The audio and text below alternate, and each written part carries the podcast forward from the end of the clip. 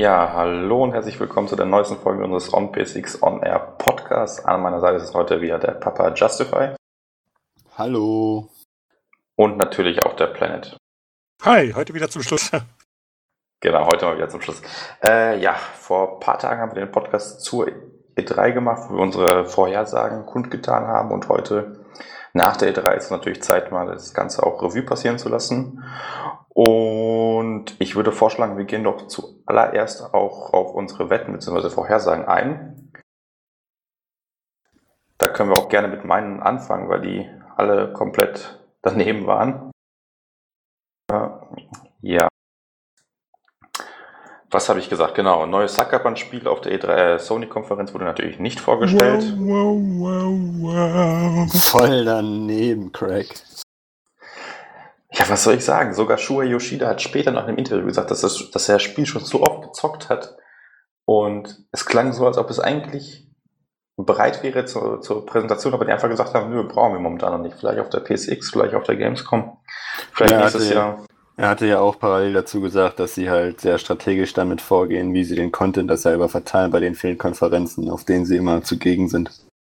Natürlich, macht ja auch Sinn, aber ja. Ist halt leider so gut. Dann die Microsoft-Konferenz, habe ich gesagt, 343 Studios, also die Entwickler von Halo werden den Vorzeigetitel der Scorpio ankündigen. Ja, das war wohl auch nichts. Die haben gar nichts angekündigt und Vorzeigetitel, ja, da kommen wir bestimmt später noch drauf zu sprechen. Ja, was ist denn da los, Craig? Alles komplett daneben. Ich bin einfach zu gutgläubig. Ja, und das letzte, äh, maximal Wii U-Ports oder nur Bekanntes bei Nintendo. Da, da finde ich, da könnte man sogar noch drüber streiten, ob das wahr Auf wäre. keinen Fall, auf keinen Fall. Aber da kommen wir später zu. Ein Logo ist kein Spiel für mich, aber das, das ist egal. So. Ja, und dann kannst du ja zu deinen Punkten kommen. Ähm, genau, was hatte ich? Ich bin ja übrigens der Gewinner, wollte ich nochmal äh, sa- sagen. Auf jeden Fall, auf jeden Fall. Da gibt's keine Diskussion, Leute. Das bleibt noch abzuwarten.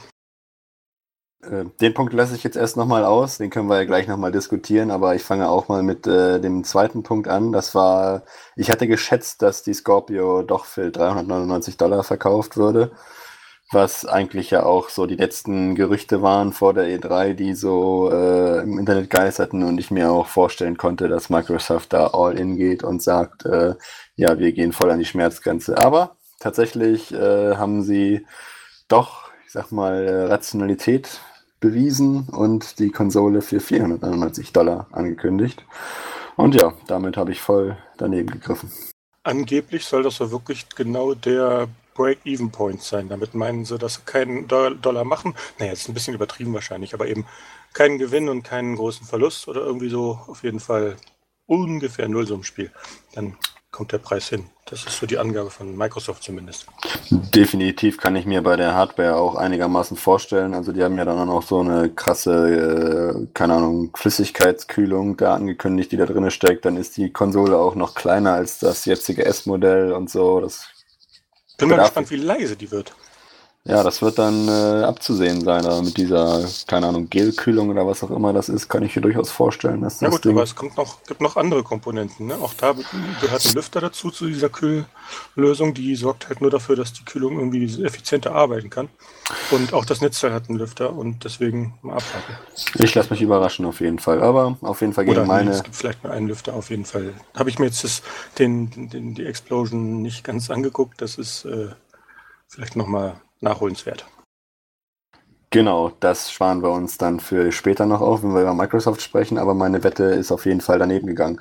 Dann hatte ich ähm, zu Nintendo gesagt, dass der SNES Classic nicht, wie im Vorfeld sehr häufig spekuliert wurde, angekündigt wird. Denn ähm, ja, keine Ahnung, das konnte ich mir einfach nicht vorstellen bei Nintendo. Das war wieder so ein Fanboy-Dream, den sich viele zurechtgelegt haben. Und ihr habt mir da im Prinzip auch recht gegeben, indem ihr mir zwei Punkte für die Wahrscheinlichkeit gegeben habt. Und ich hatte recht, dementsprechend die zwei Punkte abgesandt. Genau, und dann kommen wir zu dem letzten, vermutlich kontroversen Punkt.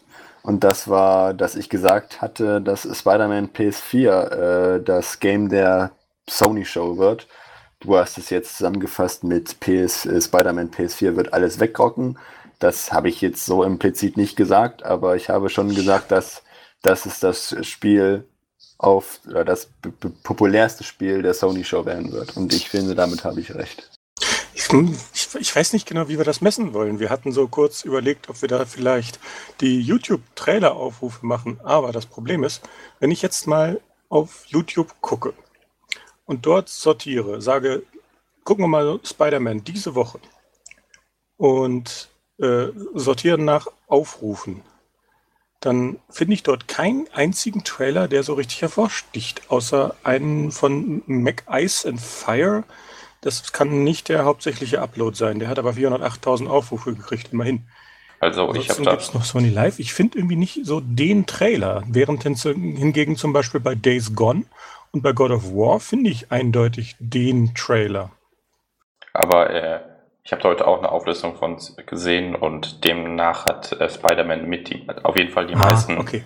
die meisten Views von allen Trailern okay, der E3. Ich, ich, ich, ich, korrigiere mich, wenn ich ein bisschen weiter runter scrolle, die Sortierung funktioniert hier nicht richtig. Wenn ich ein bisschen weiter runter scrolle, also Days Gone, God of War kommen beide so auf knapp 5 Millionen Aufrufe. Hier sehe ich den Spider-Man-Trailer mit 6,3 Millionen. Also okay, da hast du deine Punkte. Ich hätte jetzt auch noch angebracht, äh, im NeoGAF was man ja durchaus als das populärste Gaming-Forum äh, bezeichnen kann. Falsch on PSX. Ach ja, natürlich, nach P on PSX Direkt natürlich. nach on PSX. Klar. Da hat auf jeden Fall äh, der, der Spider-Man-Thread die meisten Views und die meisten Responses bekommen nach God of War, äh, also vor God of War, meine ich. Ja, und hättest du jetzt angefangen zu argumentieren, wie geil das war, da hätte ich auch sofort nachgegeben. natürlich hat das alles weggerockt. Das war einfach Hammer, diese Sequenz. Das ist, ich freue mich schon wie Schnitzel auf das Spiel. Ja, also können wir uns darüber einig sein, dass ich auch diese Punkte bekomme. Na gut, Zähne knirschend hast du gewonnen. ja, noch nicht, wir, sind, wir sind noch nicht durch bei mir, aber das geht vielleicht ganz schnell. Genau. Ich sag mal bei mir, Resident Evil 2 Remake, nee, wurde nicht gezeigt. Sean Layden hatte zwar etwas Gaming-related an, aber er hatte seinen Anzug an und nur einen, wenn ich es richtig mitgekriegt habe, war das ein Ape Escape Pin, den er sich angeheftet hat. Was ja auch schon cool ist. Immerhin. Und ähm, aber kein T-Shirt und schon gar nicht mit Spyro. Und äh, mindestens zwei ordentliche neue PSVR-Titel, äh, da kommen wir später nochmal dazu, wurde definitiv erfüllt. Zwei Punkte für mich, immerhin habe ich den ollen Crack abgehängt und habe damit den ehrenvollen zweiten Platz belegt. Ja, Glückwunsch dazu. und dir erstmal. Ja, danke, danke. Aber zu Resident Evil 2 ist mir noch eingefallen, äh, da gab es aber tatsächlich eine neue News ja die letzten Tage auch irgendwie mit der Synchronsprecherin von der Original, wie hieß sie, Veronica oder Claire oder wer auch immer da die Hauptrolle ja, spielt. Claire meine ich, und die ist nicht dabei. Genau, die ist nicht dabei. Aber das bedeutet zumindest, dass noch aktiv an dem Titel gearbeitet wird und der definitiv erscheinen wird. Also, da habe ich keine Zweifel. Also, der wird schon noch kommen. Gut, dann haben wir das abgeschlossen. Was gibt's für den Gewinner? 100 Euro PSN-Guthaben, das finde ich super von euch. Danke. Danke. Bitte danke, aus danke. der eigenen Tasche bezahlt, aber ansonsten gerne. ja, okay. Du bist doch der reiche Student von uns. Also du, du, kaufst alle Konsolen, wenn sie neu rauskommen. Also. Ja, okay, da kann ich nicht widersprechen. ja, gut.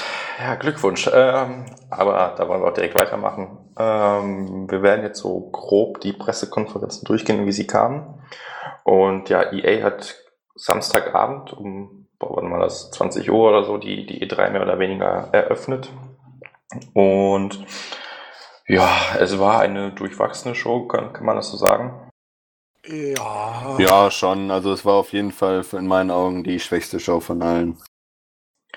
Ja, weiß ich nicht, ob es die schwächste war, aber es war wenig Neues. Also klar, FIFA 18, irgendwie NBA Live 18, Madden 18 und alles mit toller Grafik und super Deals und so. Und ja, Ach, dann Need for Speed Payback Gameplay, das fand ich eigentlich ganz cool, muss ich sagen. Das hat mir gefallen, auch wenn es irgendwie es ist, es ist sehr stark, äh, ähm, äh, ach, wie heißt das, Burnout-lastig, ne? Das sieht man schon deutlich an, dass die Herkunft da mit eingeflossen ist. Ja, aber es ist ja auch nicht schlimm, es ist ja nicht das erste Mal. Es gab schon mal zwei Need for Speed ja, Spiele. aber hier sieht man es meiner Meinung nach nochmal besonders deutlich, dieses, diese Takedowns und so. Ja, klar. Wobei ich fand, es war eher äh, ersichtlich, dass sie sich wirklich von Fast and Furious inspiriert haben lassen, mit diesen Zwischensequenzen und dem, dem, ja, dieser Story in Anführungsstrichen. Das war schon ganz cool gemacht, ehrlich gesagt, auch wenn es keinen Sinn macht, dass der äh, LKW damit irgendwie 200 Stundenkilometern durch die Welt rast. Aber hey, es ist halt ein Videospiel. Naja, also ich sag auf jeden Fall mal zu EA, es ist, im, keine Ahnung, das, das, was sie immer zeigen, die ganzen Sportspiele, die neuen Iterationen und so.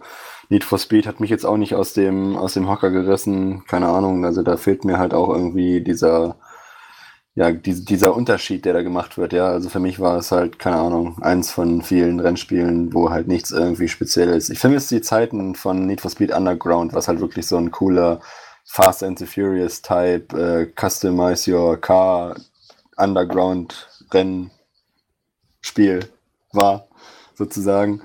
Und äh, ja, da äh, sowas ist Need for Speed schon lange nicht mehr und das, keine Ahnung, das reizt mich nicht mehr.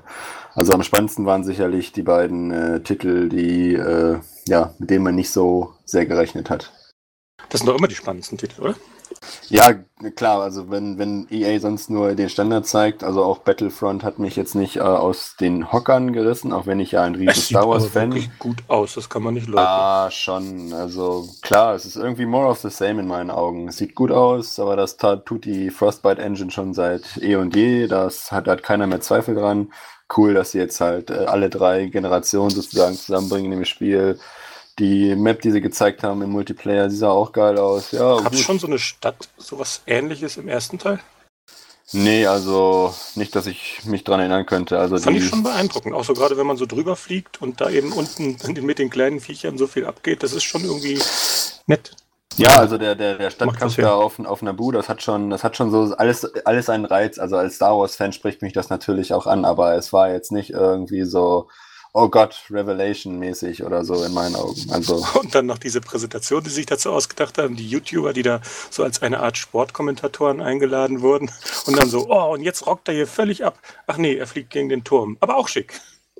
Und genau das ist genau das ist der Punkt, weswegen ich sage, dass EAs in dem Punkt am schlechtesten war, weil halt die Show drumherum einfach total, keine Ahnung, ich würde jetzt fast schon sagen, cringe, was sie war, aber. gestückelt, seltsam, diese Trommler am Anfang da, das war irgendwie teilweise befremdlich. Und ich sag mal, der Frontman, dieser, ich weiß nicht, wie er heißt, der EA-Manager, der mit den dunklen Haaren, der mit dem Charme eines Gebrauchtwagenhändlers, dem du gerade, dessen, bei dem du gerade im Laden stehst und dein Kind drückt da hinten auf seinem teuersten Wagen äh, das Eis auf die Haube, so ungefähr guckt er die ganze Zeit.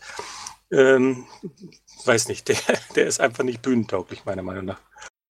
Aber das waren die YouTuber in meinen Augen auch nicht. Also diese komische Einlage des einen YouTubers, äh, bevor Need for Speed angekündigt wurde, das war schon von einer anderen Welt, glaube ich.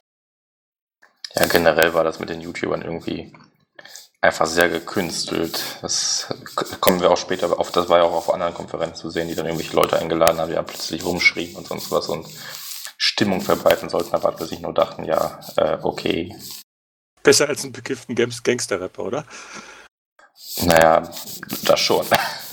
Aber ein Highlight in meinen Augen war, das muss ich dann doch äh, EA geben, äh, die Dame, die sie für Battlefront 2 auf die Bühne geholt haben. Das war ein richtig cooler Auftritt, eine coole Frau und ähm, ja, der folge ich jetzt mittlerweile schon auf Twitter. Ich habe ihren Namen gerade, ist mir, ist mir gerade entfallen, aber das war wirklich ein super cooler Auftritt von ihr. Du meinst die, die, die ähm, Schauspielerin, die die. Ja, die äh, spielt eine Rolle auf jeden Fall. Genau, sie spielt da in dem Spiel irgendwie so eine böse Offizierin, auf jeden Fall. Ist das nicht der Hauptcharakter, den man in der Kampagne spielt? Äh, da hab ich, das habe ich nicht ganz verfolgt, aber das kann durchaus sein. Ja, aber ne, das war schon, war schon in Ordnung. Ja, die viel größere Überraschung für mich war dann aber eher äh, das Spiel von den Brothers-Entwicklern, die, wie heißen die, Hazelight? Ähm, A Way Out heißt das Spiel und ist ein reiner Koop-Titel, der einfach super cool aussieht, ehrlich gesagt. Also ich finde es echt mutig, dass sie ein Spiel so konzipieren, dass man es auch wirklich nur zu zweit spielen kann. Entweder offline, sogar bevorzugt, oder online. Aber es gibt keine KI, die da mitsteuert, wenn du mal alleine spielen willst. Das ermöglicht auf der einen Seite natürlich, dass man das Spiel auch entsprechend anpasst, dass das auch wirklich dann eine Herausforderung für zwei ist. Ansonsten ist es ja immer so, dass auch die dümmste KI dann eben dann den Schalter drücken kann und deswegen ist die Zusammenarbeit meistens eher recht simpel und deswegen haben sie da schon mehr Möglichkeiten jetzt. Aber auf der anderen Seite ist das halt doch sehr mutig. Da muss man erstmal sein Publikum finden, zumal das ja auch wirklich aufwendig gemacht aussieht. Das sieht jetzt schon so in Richtung AAA-Titel aus. Also zumindest haben sie ein deutlich höheres Budget als bei Brothers. Definitiv ist ein mutiger Schritt, aber wie gesagt, dadurch, dass man es auch online spielen kann und dass es wahrscheinlich auch Matchmaking geben wird, wird man denke mal, relativ einfach Leute finden können. Aber mutig ist es auf jeden Fall, aber ich finde es ehrlich gesagt auch toll. Also das, das Verrückte ist ja, selbst wenn man online spielt, will man die ganze Zeit diesen Splitscreen sehen und dementsprechend auch sehen, was andere macht. Und ja, Ach, das, das ändert sich dann nicht, okay? Genau. Ja gut, das ist wahrscheinlich für die Zusammenarbeit dann doch wichtig. Ja, genau, denke ich mal. Aber es wird halt ein toller äh, Couch-Koop-Titel, den ich bestimmt mal zocken werde. Und auch das Setting gefällt mir. Wir sind ja irgendwie, es sind nicht Brüder, sondern irgendwie so zwei Typen, die aus dem Gefängnis ausbrechen wollen. Und das sah einfach toll aus. Interessant gemacht mit, diesem, dieser Koop-Mechanik. Super. Ja, mehr davon. Ruhig wo mir nur der Kaffee aus der Hand gefallen ist. Fast, da musste ich echt lachen. Ich finde das Bild leider nicht, aber äh, jemand hat einen Nathan Drake genommen und hat dem die Nase mit Photoshop langgezogen und dann sah der wirklich genau, fast genauso aus wie der Hauptcharakter aus The Way Out, der eine. Und es war wirklich witzig anzusehen, so nebeneinander. Ja, das stimmt. Die, die Ähnlichkeit ist nicht zu übersehen. Aber die Nase ist wirklich schon comicmäßig langgezogen bei dem. Er hat schon ordentlich einen draufgekriegt oder so. Ja, gut, schauen wir mal. Weiß man eigentlich schon, ob es ein äh, Download-Titel wird oder so ein Vollpreisspiel? Das würde mich jetzt noch interessieren, weil, wie du sagtest, es sieht schon eher wie ein AAA-Titel aus. Vielleicht so ein Mid-Price-Titel. Es gibt ja jetzt ja häufiger Titel, die so 40 Euro kosten, also. Würde ich auch nicht Nein sagen. Wenn es denn auch eine ordentliche Länge hat, wovon ich davon ausgehe, das sah jetzt auch nicht nach so einem Zwei-Stunden-Titel aus, sondern mehr so ein bisschen, ein paar mehr schon. Ja, gucken wir mal. Auf jeden Fall interessanter. Ich hoffe, es, weiß ich, kommt es dieses Jahr oder nächstes Jahr erst? Weiß ich nicht. Also Google sagt gerade nächstes Jahr. Ja, okay, es ist nicht überraschend. Nein, aber wie gesagt, also ich denke, da ist auf jeden Fall ein Markt für da. Es gibt ja genug äh, Spieler, die immer nach einem Koop-Modus schreien und ich denke, die werden damit voll bedient werden, oder? Bestimmt. Ich hoffe, es sind genügend, dass sich das auch rentiert. Naja, eine KI kann man im Zweifelsfall immer nachpatchen. Weiß ich nicht. Anspruchsvoll. Naja, wie auch immer. Und dann kam das große, die große Ankündigung von BioWare's Project Dylan, beziehungsweise neuerdings Enfim. Ja, EA. Seine große neue IP, die alles wegrocken soll auf der eigenen Konferenz, nur quasi mit so einem Mini-Teaser anzukündigen, ist schon, ist schon okay. Na ja, gut, es gibt halt einen Marketing-Deal mit Microsoft wohl, ne? Wobei es mich da wundert, warum sie nicht auf die EA-Pressekonferenz das Spiel zeigen und dann auf der Microsoft-Konferenz ähm, nicht die Xbox One X ähm, Umsetzung zeigen. Also, oh, wie geil, True 4K und Quality Pixel und keine Ahnung. Das ist nicht einfach, zumal sie sich ja immer nach vorne gedrängelt haben. Die waren ja sonst in den früheren Jahren ja ein bisschen später dran und jetzt haben sie sich auf die erste Stelle gesetzt. Ja, selbst schuld. Auf jeden Fall wirkt das irgendwie komisch, wenn das die große neue IP ist und dann sagt man, ja, hier äh, der kurze Teaser und wenn ihr wissen wollt, wie das Spiel eigentlich wirklich ist, müsst ihr morgen nochmal einschalten bei, den, bei, bei Microsoft. Das ist irgendwie komisch. Ja, wobei Microsoft jetzt auch nicht die Möglichkeit hatte, die 4K und HDR-Features groß anzupreisen. Dasselbe Problem hatte damals Sony bei der Pro-Präsentation ja auch. Also man konnte jetzt auf dem auf dem Präsentationsbildschirm sicherlich, aber zu Hause nicht unbedingt nachverfolgen, was, dass das jetzt die geile 4K-Auflösung war. Und naja, zumindest konnte man inzwischen 4K streamen. Ne? Also es ist jetzt sicherlich keine Qualität, wie dann direkt das Spiel auf dem Bildschirm erscheint, aber es ist schon mal auch noch technisch ein bisschen besser geworden. Ja, definitiv. Aber wie wir auch bei der Microsoft-Konferenz gesehen haben, und da kommen wir sicherlich gleich drauf, noch, noch drauf zu sprechen, äh, war ja die Betonung auf 4K jetzt nicht unbedingt so das Hauptthema, wie ich eigentlich erwartet hätte. Dann gehen wir mal zu Microsoft rüber. Ja, können wir jetzt eigentlich gleich machen, oder? Also der Übergang ist ja perfekt. Ja, auf jeden Fall. Ähm, Microsoft hat sofort die Katze aus dem Sack gelassen, die Xbox One X. Der Name ist nicht bescheuert, oder? Ich habe schon XO, diverse, XO. ja, ich habe schon diverse lustige Bilder im Internet gesehen, die auf diese Namen Persiflagen machen bis zum Umfallen. Ja, ich, ich weiß auch nicht. Also ich, ich glaube, Xbox One Scorpio oder so wäre, glaube ich, cooler gewesen, aber das haben sich doch nicht getraut. Naja, der, die Codenamen sind eigentlich immer cooler, aber letztendlich werden die das nie. In der, in der Riege der Microsoft-Namensgebung äh, für die Konsolen macht das schon irgendwo Sinn. Nach der Xbox One S jetzt die Xbox One X, meinetwegen. Aber ja, ist halt diskussionswürdig. Ja, äh, dann haben sie auch noch das, das ähm, Design der Konsole gezeigt. Sieht halt aus wie eine Xbox One S in schwarz. Mehr oder weniger. Hat mich jetzt nicht wirklich umgehauen. Nee, ja, das Design sieht nicht sehr atemberaubend aus. Nö, es ist halt kleiner geworden als bei der One S. Das äh, Blu-ray-Laufwerk, was ja übrigens äh, 4K Blu-ray unterstützt, äh, ist jetzt unter ja, diesen, wie soll ich das nennen, unter diesen Absatz verschwunden. Und ähm, ja, das ist so in meinen Augen der große Unterschied zu der One S. Ja, und halt noch kleiner, das finde ich schon erstaunlich, echt. Schauen wir mal, ob es sich dann auch ähm, rentiert oder ob die Leute dann wieder den äh, Red Ring of Death zu sehen bekommen oder was auch immer das war. Nein, da gehe ich nicht von aus. Aber halt, die Lautstärke ist schon noch eine, ein variabler Faktor. Definitiv, schauen wir mal. Ja, und dann kam schon das erste große Spiel, die die, äh, welches die, die Xbox One X pushen sollte. Das war Forza 7, was völlig überraschend angekündigt wurde. Eigentlich kam vorher nochmal neue Hardware, ne? Ernsthaft? Was war denn da? Ja, der Porsche.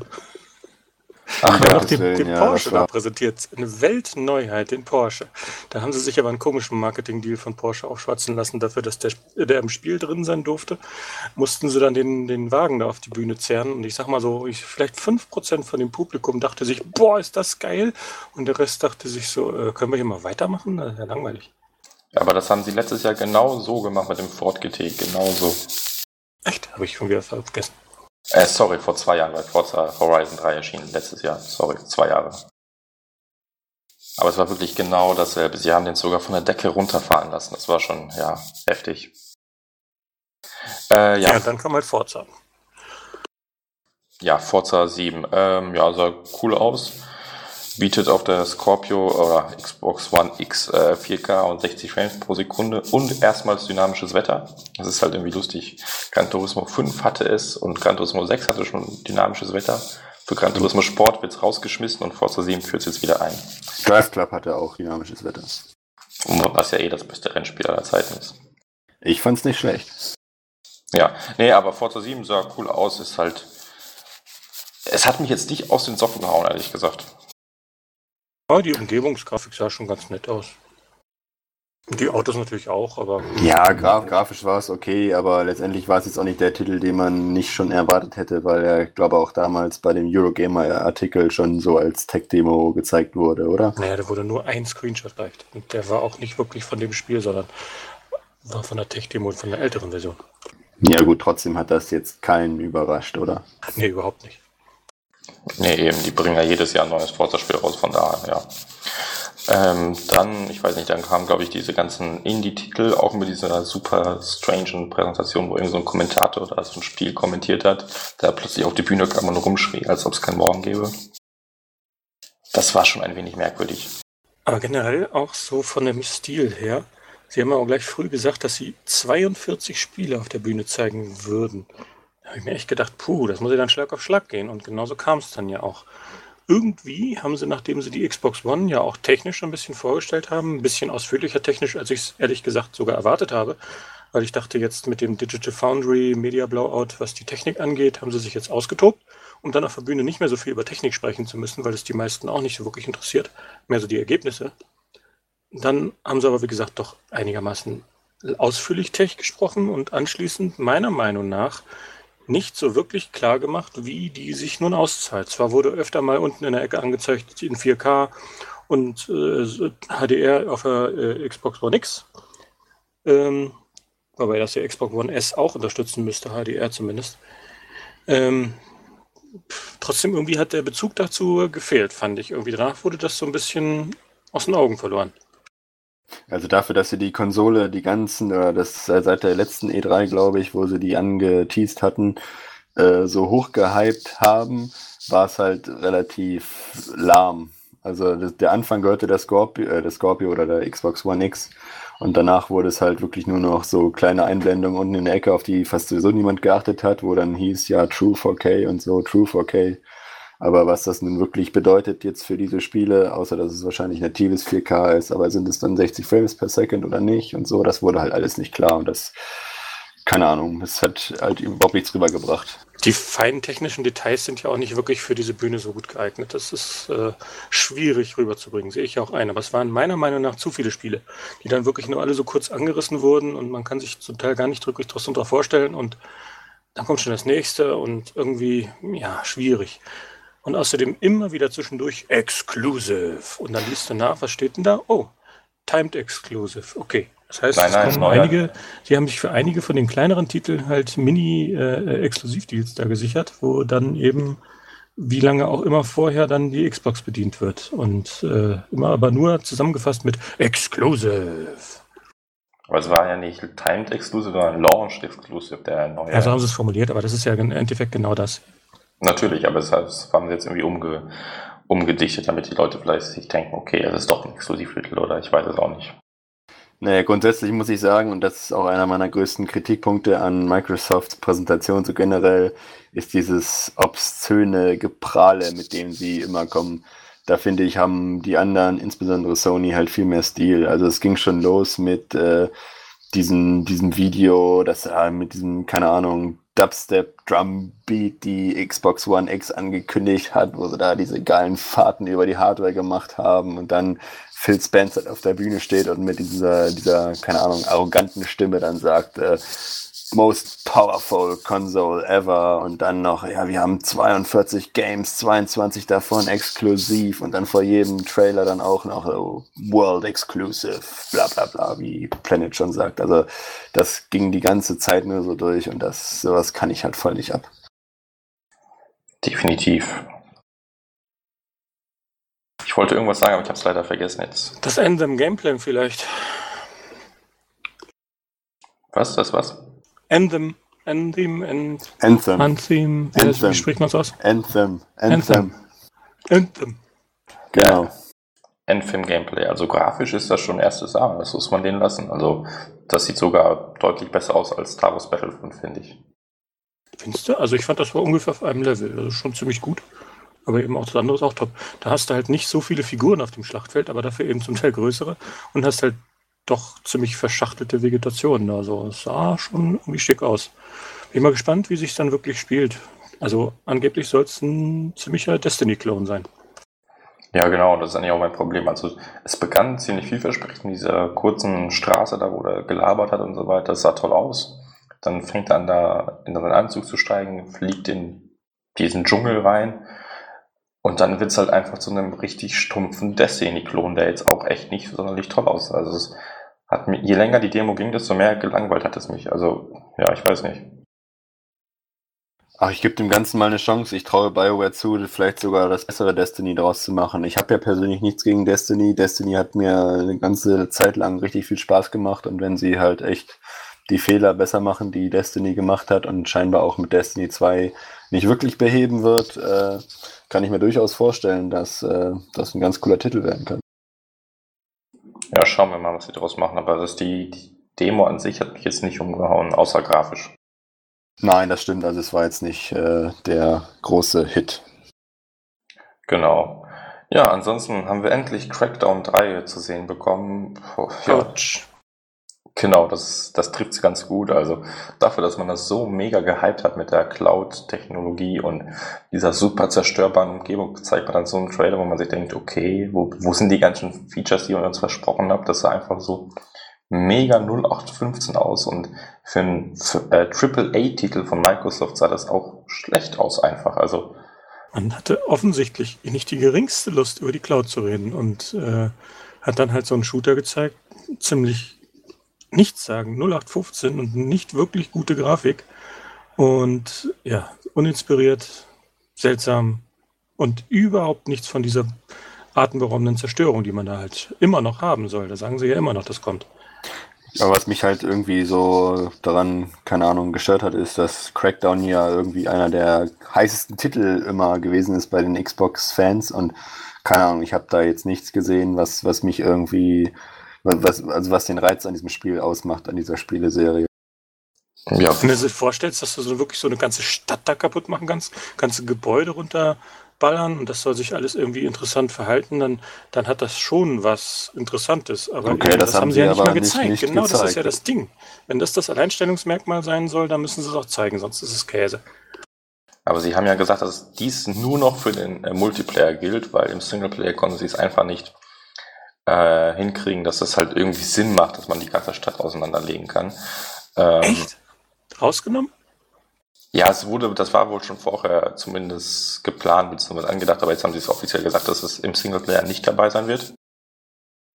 Und es ist halt null Multiplayer dabei und so wie sich das angehört hat in diesem einen Interview, ist der Multiplayer dann eigentlich so eine Art große Arena, wo man Mist bauen kann, halt so, so ein bisschen GTA-Style mit äh, Zerstörung der Umgebung, ja. Also damit ist der Titel doch nun wirklich schon nahezu tot. Ja, ich weiß auch nicht, wie sie das nochmal rumreißen wollen. Irgendwie, das Lustige ist, dass sie dann auf der Konferenz ähm, für die, die, für die Leute, die da waren, den Multiplayer oder so eine Art Multiplayer gezeigt haben, aber eben ohne die Zerstörung, weil sie gesagt haben, dass sie das halt nicht zeigen auf der Konferenz und sich alle denken, warum Leute? Also das war von vorne bis hinten ein Reinfall. Ja, tut die Entwickler ja echt schon leid, weil die haben da sicherlich viel Mühe reingesteckt, sowas auf die Beine zu stellen. Dann glaube das hinten und vorne nicht. Natürlich, natürlich, aber irgendwas ist da während der Entwicklung entweder komplett schief gelaufen oder ja, ich weiß auch nicht. Also ja, wir werden sehen. gerechnet, wie viel Cloud-Power sie dafür brauchen und wie viel Rechenleistung und äh, Bandbreite das braucht. Wer weiß, wer weiß. Auf jeden Fall. Da haben sie keinen Bock mehr auf. Auf jeden Fall werden wir es ja äh, Ende des Jahres erfahren. Das erscheint ja mit der Xbox One X am 7. November oder so. Ne? November war es, ja. Mhm. Ja, schauen wir mal. Dann gab es eine kleine Demo zu Sea of Thieves. Ja, sah gut aus. Ja, ich, es ist halt nicht mein Spiel, ich kann da nicht viel zu sagen. Also ich gibt, also ich bin ja ein relativ großer Fan von dem Titel, weil er einfach äh, lustig aussieht. Ich mag Datensetting und das Humor, oder das Humor, den Humor in dem Spiel und äh, es ist halt von Rare, ich traue denen immer noch viel zu und ja, keine Ahnung. Also das ist auf jeden Fall so ein Titel von der Xbox, dem ich durchaus eine Menge Erfolg zurechne. Ist auch äh, ganz viel besprochen worden im Nachhinein und ganz viele Fans, die das angespielt haben auf dem, auf dem Floor und meinten, das wäre richtig super. Und ja, da schiele ich halt so ein bisschen drauf, wenn es dann für die Xbox kommt. Ja, es sieht auf jeden Fall cool aus, aber ich habe so das Gefühl, dass es halt, oder es sieht für mich so aus, als ob es so eine Art MMO wäre. Also man braucht eine Truppe, eine nicht zu kleine Truppe, die halt konstant mit einem spielt und ich hasse solche Spiele, ehrlich gesagt. Es ist einfach schwer zu koordinieren, ja. Eben, also mittlerweile die Leute sind alle erwachsen, müssen arbeiten und da mal alle an den PC bzw. in die Konsole zu bringen, ist schon nicht immer ganz einfach. Das ist natürlich richtig, wobei ich auch vermute, dass es da eine Form von Matchmaking geben wird oder so. Keine Ahnung. Ich bin jetzt nicht so der MMO-Fanatiker, aber mal gucken, wie es wird. Ja, mal schauen. Die werden sich schon was eingefallen lassen haben. Und ja, das war es im Grunde auch schon an First-Party-Titeln von Microsoft. Das war eine echte Enttäuschung. Ja, also sie haben State of Decay 2 noch gezeigt, was in meinen Augen halt auch wieder so 0815 Zombie-Gewalt und so war. Und ja, das hat mich jetzt auch nicht umgehauen. Ja, das war auch so eine richtig schlechte äh, Demo oder so ein Trailer. Die Animationen waren schlecht. Ja, die Animationen waren wirklich auffällig schlecht, aber ansonsten fand ich das jetzt nicht schlimm. Ja. Auch nicht so wirklich, dass mich es gegriffen hätte, aber naja, gut, naja, das ist wahrscheinlich also... einfach daran, dass es nicht für mein Gerät erscheint und ich deswegen auch nicht so investiert bin in das, was da so abgeht. Ich ja, kenne ja. Teil überhaupt nicht. Keine Ahnung, also mich reizt dieses Zombie-Thema auch nicht mehr, wenn es zumindest nicht noch irgendeinen gewissen Twist hat und den sehe ich bei State of Decay halt irgendwie überhaupt nicht. Das war halt, keine Ahnung, total bescheuert. Und viel zu gewalttätig in meinen Augen. Das war auch wieder so ein Thema, das sich zumindest am Anfang bei Microsoft so durchgezogen hat. Ganz vieles Geballer und Blut und so. Das mag ich auch nicht so.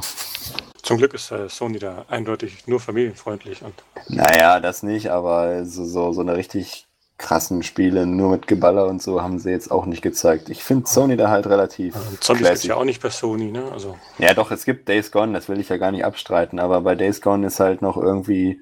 Also die haben versuchen wenigstens noch so ein gewisses cooles Setting reinzubringen, diese Ich wollte dich nur ein bisschen ja, ja, ich weiß, aber, aber lass uns mal das auf später verschieben. Ja, genau. ja, definitiv. Wir dürfen aber Cup, äh, Cuphead nicht außer Acht lassen. Cuphead ist mein absolutes Highlight. Wenn ich jetzt verändert, sieht echt genial aus. Kann man nicht leugnen. Und es ja. hat endlich einen Release und da freuen wir uns alle drauf.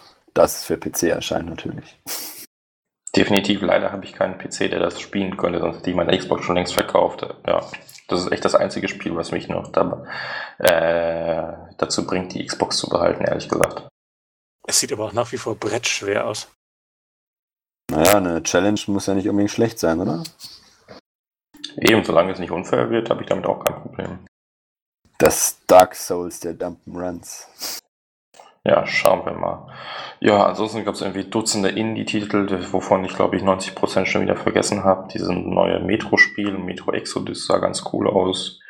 Shadow of War Gameplay sah auch gut aus. Und der vorher groß angekündigte japanische Push, äh, ja, das war dann Dragon Ball Fighters. Ist ein tolles Spiel, aber kommt halt auch für die PS4 und ich glaube nicht, dass das die Xbox retten wird. Sah also, aber definitiv cool aus, muss ich sagen. Also mir hat das richtig Lust gemacht, dieser 2.5D-Stil und ja, keine Ahnung, dieser äh, Charme der alten äh, Dragon Ball-Teile und richtig mal wieder auf die Fresse gehen, habe ich Lust drauf. Ja, und das war's halt, ne? Wenn du dann so gucken willst, was hat dann Microsoft jetzt exklusiv für die Xbox One, Klammer auf, X, Klammer zu, angekündigt? Nur einen einzigen Titel und der war so erwartet, dass man ihn schon fast gar nicht als neu bezeichnen könnte, Forza 7. Ja, das ist halt ein bisschen traurig. Es gab ja anschließend noch ein Interview mit dem Phil Spencer, wo er meinte, dass ähm, man Spiele ankündigen könnte, aber man es nicht getan hat, weil sie halt erst in zwei oder drei Jahren erscheinen. Das ist, also was haben wir da nächstes Jahr? Nur noch Forza Horizon 3, äh, 4 dann? Und das war's dann von Microsoft, oder wie? Naja, nächstes Jahr zeigen sie dann halt die Titel, die in ein, zwei Jahren erscheinen. Also. Ja, aber was erscheint nächstes Jahr? Das ist halt die Frage. Eben, was erscheint dann? Nix. Ja, nur noch Multiplattform dann, ne? Das ist echt ein bisschen wenig. Ja, leider. Und da hilft es halt auch nicht, wenn der Phil Spencer ein bisschen großkotzig sagt, dass die PS4 Pro irgendwie kein, keine Konkurrenz zur Xbox One X ist, sondern eher zur Xbox One S. Das war ja im Nachfeld der Konferenz, da hat er sich echt total, total ins Klo gegriffen. Ja klar, nach der Konferenz, aber es war halt echt, ja, das war schon ein Griff ins Klo. Gut, wir sind uns aber auch alle einig, dass die Xbox One X außer Konkurrenz ist, indem sie einfach im Laden stehen bleibt. ja, das auf jeden Fall. Ja, schauen wir mal. Aber die, die. Erstmal musst du da hinkommen. Das ist auch wieder was. Die wurde ja noch nicht mal von der FCC approved, ne? Ja, das ist immer so eine Sache, die macht man erst wenige Wochen im Voraus, ne? Ich weiß es nicht. Also es wunderte mich, weil man, äh, manche Händler halt gesagt haben, dass sich das alles noch ändern kann, weil die noch nicht von der FCC approved wurde, was eher selten der Fall ist. Aber es wäre halt super lustig, wenn die jetzt irgendwie nicht durch das Approval kommt. Und das Ach komm, da, machen, da legt man nicht so einen großen Wert drauf, das wird schon gehen. Die sind ja auch keine Anfänger, was angeht. Natürlich, aber es wäre einfach super lustig. Ja gut, äh, Microsoft ist damit auch vorbei.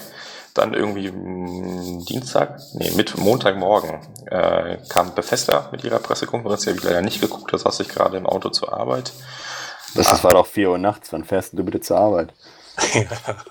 Nee, die, die startete schon um 6 Uhr. Also was ist schon? Stimmt, die war für 4 Uhr ursprünglich mal geplant. Die haben sie dann aber verschoben auf 6 Uhr. Das war aber schon vor ein paar Wochen jetzt. Also das war jetzt nicht.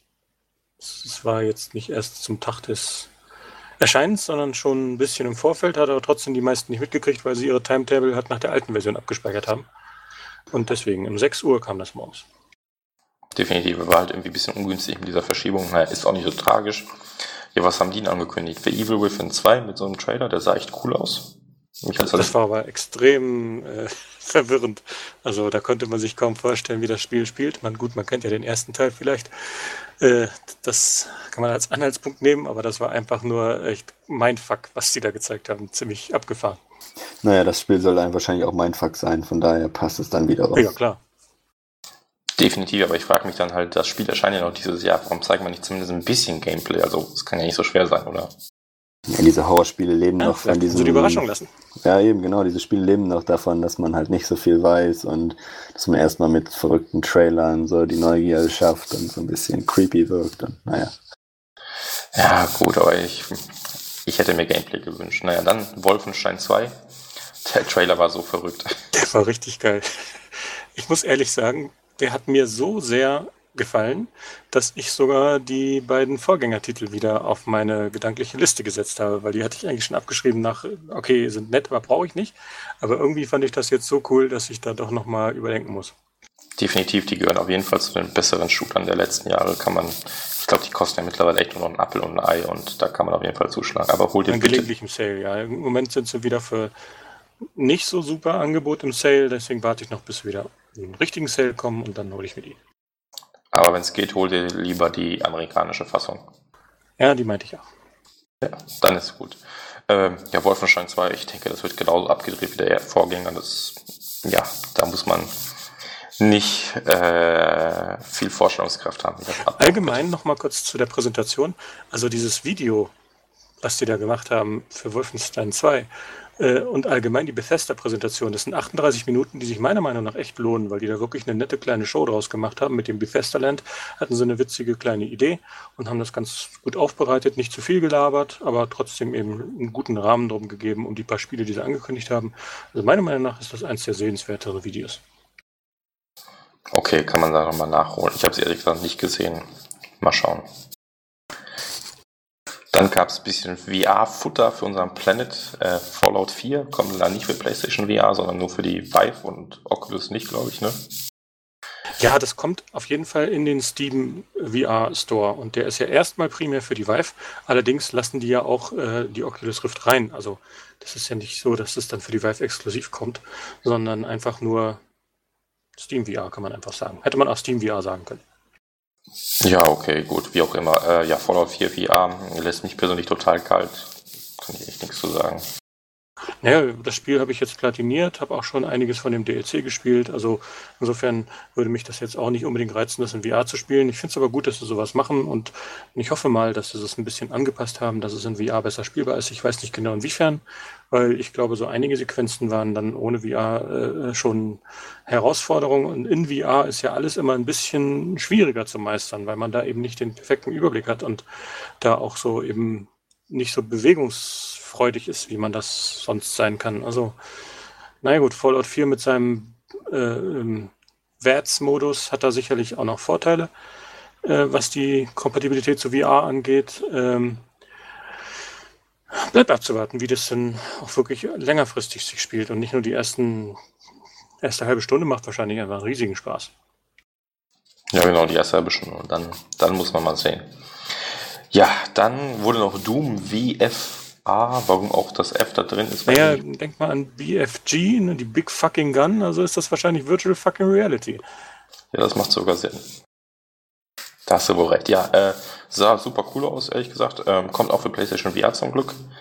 Ist wohl nicht das Spiel an sich, sondern halt äh, irgendwie so ein extra Bereich daraus oder wie auch immer, so wie ich das, das verstanden habe. Eine vier bis fünf Stunden lange Kampagne, die nach dem letzten Doom spielt. Also durchaus ein eigenständiges Spiel. Nicht, ich weiß nicht genau, wie lange die Kampagne des erst des letzten Dooms war, aber das war, glaube ich, ein bisschen mehr als vier bis fünf Stunden. Und naja, auf jeden Fall ist es halt ein ordentliches Spiel zum halben Preis für 30 Dollar, Euro. Äh, und es sieht halt wirklich sehr actionreich aus. Man hat wohl auch noch äh, äh, so eine die Möglichkeit, das mit dem Controller und mit richtiger Fortbewegung zu spielen, nicht bloß Teleport. Aber ich denke mal, dass Teleport hier in dem Fall sogar die richtige Steuerung sein kann, die am meisten Spaß macht. Und zwar hat man da mit zwei Move-Controllern eben die Möglichkeit, mit dem einen sich zu bewegen, zeigt man irgendwo hin, wo man sich hin teleportieren lassen will. Und während man das Ziel auswählt für die nächsten Teleport-Positionen, wird die Zeit verlangsamt. Und in der Zeit kann man dann eben rumballern. Ich weiß nicht genau, vielleicht wird das noch weiter begrenzt, dass du nicht ewig die Zeit verlangsamen kannst, aber auf jeden Fall wirkt das so wie Bullet Time dann und hat dann einfach ein, ziemlich actionreiches Flair und so kannst du dann die super schnelle Action dann doch irgendwie in VR in den Griff kriegen. Ich halte das für sehr interessant und ich werde das definitiv mal beobachten, wenn es dann draußen ist. Ja, definitiv sah nach einer interessanten Lösung aus, gefällt mir auch ziemlich gut. Die haben ja sogar die, die äh, Close Combat Finisher reingebracht, indem man sich quasi auf den Gegner teleportiert und ihn dann. Telefragt. Äh, Klassischer. Ja, genau. Und äh, das ist echt cool gemacht, ja. Werde ich im Auge behalten. Ich denke mal, ich werde es mir auch holen. Das ist ein Termin gab es, glaube ich, noch nicht, oder? Äh, dieses Jahr im November, soweit ich weiß. Ja gut, dann schauen wir nochmal im November rein. Und danach haben sie noch Dishonored, irgendeine Erweiterung, ich weiß gerade den Namen nicht. Das heißt, im Store ist, glaube ich, für die PlayStation VR-Version Platzhalter 31. Dezember drin, aber dieses Jahr haben sie gesagt. Ja, genau. Äh, genau. Äh, Dishonored wurde noch angekündigt, irgendwie so eine Erweiterung, was aber als Standalone-Spiel rauskommt. Vielleicht, weil Dishonored 2 mehr oder weniger gefloppt ist und die, die Sorge hatten, dass so ist, sonst gar keiner mehr kaufen würde. Ja, weiß ich nicht. Ist das eine Fortsetzung für den ersten Teil? Also Spiel zwischen den beiden Teilen oder was? Nee, soweit ich weiß nicht. Das soll, ich habe Dishonored 2 jetzt auch nicht gespielt, leider, wobei ich da ziemlich Bock drauf hätte, weil Dishonored ja eigentlich einer meiner Überraschungs- und Lieblingstitel ist. Aber das soll wohl äh, so die Geschichte von zwei Charakteren aus diesem Spiel weiter spinnen oder Also von, ja, erzählen. okay. Dishonored 2,5, also so. Ja. Ja. Ja, kann man so sagen. Das Spiel ist auch äh, ein Standalone-Titel, das heißt, man muss nicht mal das äh, Originalspiel dafür haben, sondern kann sich das dann einfach so alleine kaufen. Das Spiel heißt übrigens Death of the Outsider. Ja. hm, Ich weiß nicht, was ich dazu sagen soll. Ich gesagt, das ist auch so ein Spiel, was unter meinem Radar fliegt. Ne, wegen technischer Mängel, die es äh, zum Start hatte, ist bei mir dann auch so ein bisschen aus dem Radar geflogen. Allerdings äh, würde ich es auf jeden Fall jetzt, wo es richtig gut laufen soll, zumindest einigermaßen gut laufen soll, nochmal nachholen. Oder dann vielleicht spätestens, wenn dann der, die Expansion rauskommt und es dann vielleicht ein Bundle oder sowas gibt. Ja, genau. Vielleicht ist ja auch der, äh, der kleinere Umfang genau das Richtige, um das Spiel wieder den Leuten schmackhaft zu machen. Naja, mal schauen. Dann kommen wir auch direkt zu Ubisoft, würde ich sagen. Oder wollt ihr noch was zu Bethesda loswerden? Nö, das war, glaube ich, schon alles. Ja, also es gab noch die Devolver-Präsentation, die habe ich auch nicht gesehen. Die war Die war super lustig. Es war eigentlich eine Comedy-Fassung Comedy, äh, von einer E- E3-Präsentation. Ähm, da haben sie dann gedacht, so, hm, wir haben kaum Spiele zum Ankündigen und wir haben eigentlich auch nicht wirklich Budget, aber lass uns trotzdem mal was Cooles draus machen und das haben sie dann gemacht. Das ist sehenswertes Video von, ich glaube, 15 Minuten oder sowas, wo sie dann einfach die, gesamte- das ganze E3-Gehabe und allgemein diverse Business-Praktiken dann eben auf die Schippe nehmen und das halt mit billigen Trickeffekten und trotzdem lustig präsentieren. Ja, war mal eine Idee. Und anschließend haben sie sich auf den Sofa gesetzt und da irgendwie ein paar von ihren weiteren Titeln dann gespielt und haben dann da wirklich noch ein paar Sachen angekündigt, aber auch nichts wirklich Atemberaubendes. Also Es ist halt Devolver, das ist ein kleiner Laden, ne? da kann man jetzt nicht viel erwarten. Sammelsurium von Indies halt. Ne? Es ist auch wichtig, dass, ein, dass es so, ein, so eine Heimat dafür gibt, eben, dass die da ein bisschen finanziell unter die Arme greifen können, damit die Titel auch gut, gut erscheinen. Die machen gute Arbeit, aber halt für die Bühnenpräsentationen hatten sie nicht wirklich irgendwas und deswegen haben sie sich was einfallen lassen, um den Namen einfach ein bisschen präsenter zu machen. Genau, und ich muss gestehen, auf der Gamescom sind sie immer die lustigsten Leute. Also bei den ganzen anderen äh, Publishern ist das immer so staubtrocken und ach, da stehen die Leute im Anzug vorne vor der Tür quasi und die sind da super chillig. Da setze ich mit denen auf die Couch mit den Entwicklern, zockst deren Spiel und quatsch darüber und ja, die, die machen das schon ganz gut. Kann ich mir sehr gut vorstellen. Gut, dann kommen wir jetzt aber zu Ubisoft und ich muss sagen, die Ubisoft PK begann so super dämlich. Also die haben ja Mario X Rabbids Kingdom oder wie auch immer das heißt, äh, angekündigt. Und dann haben die den Miyamoto auf die Bühne gebracht und dann haben sich Miyamoto und der, der Chef von Ubisoft, Guillemot. Yves Guillemot, ja. äh, gegenseitig da die, die Lobpreisungen zugeworfen und so, ach ja, wir arbeiten schon so lange zusammen, es ist ein Traum in Erfüllung gegangen, dass wir jetzt ein Spiel ankündigen. Oh, das war so. Und es ging echt geschlagene sieben Minuten, einfach nur gelabert, wie die beiden sich geil finden. Das so unnötig. Naja, ich fand es schon, es hat schon seinen Charme. Also das sind zwei Legenden aus der Games-Branche, auch zusammen auf der Bühne und die Zusammenarbeit zwischen Ubisoft und Nintendo, das hat schon so, das reicht lange zurück und ähm, ja, jetzt für den Titel, an dem jetzt auch schon drei Jahre lang gearbeitet wurde und endlich durfte er gezeigt werden. Ich, ich fand das ganz okay. Es hatte so einen kindlichen Charme in meinen Augen. Ja, das trifft es, glaube ich, ganz gut. Das Spiel selbst war aber ziemlich cool, muss ich gestehen. Äh, ist halt so, so eine Art XCOM für jüngere Leute, beziehungsweise im Mario-Universum. Das trifft glaube ich, ganz gut und sieht einfach gut aus. Genau, also das äh, ist für mich auch so eine richtig coole Überraschung gewesen, ja, also dass sie auch diese beiden Franchises verbinden. Mario ist ja sowieso ikonisch mit den ganzen Charakteren und die Rabbits haben ja mittlerweile auch so eine kleine Kult-Fangruppe sozusagen. Die sind auch ziemlich cool mit dem Humor, den sie da machen. In, jetzt bei dem Spiel zum Beispiel, wie sie die ganzen Mario-Figuren oder Charaktere danach äffen mit Kostümen und so. Das äh, hat schon alles Charme und dass sie das jetzt verbinden und dann ein cooles Strategiespiel draus machen. Äh, ich freue mich drauf. Es erscheint auch bald schon und dementsprechend äh, ist es auf jeden Fall ganz hoch bei mir auf der Liste für meine Switch. Also ich finde die Rabbits manchmal ein bisschen anstrengend und nicht wirklich so witzig, wie sie gerne wären. Aber für das Spiel sind sie, glaube ich, ein ganz guter Partner und naja, also das Spiel sieht top aus. Also es ist wirklich super schöne, saubere Grafik. Soll wohl auch in 1080p laufen dann, wenn es im Dock-Modus ist. Und ja, macht was her. Finde ich gut. Schöner Titel. Guter Gewinn für die Konsole. Genau, ja. Ich frage mich ja nur, ob es ein Vollpreistitel wird. Wahrscheinlich schon, aber. Oh ja, da würde ich von ausgehen. Naja, dann werde ich es mir wahrscheinlich erst ein bisschen später holen. Aber auf jeden Fall ein tolles Spiel. Dann, ich glaube, danach kam auch schon direkt äh, Assassin's Creed Origins, der große äh, Info-Blowout, nachdem natürlich keiner erwartet hat, dass sie sowas ankündigen werden. Ja, sah aus wie Assassin's Creed. Also das Setting finde ich cool, aber ich habe jetzt nicht so viel Neues gesehen, wenn ich ehrlich bin. Keine Ahnung, also die, es gab ja einige Leute, die es so ein bisschen mit Breath of the Wild verglichen haben. Das fand ich jetzt ziemlich weit hergeholt, aber, oh, ja.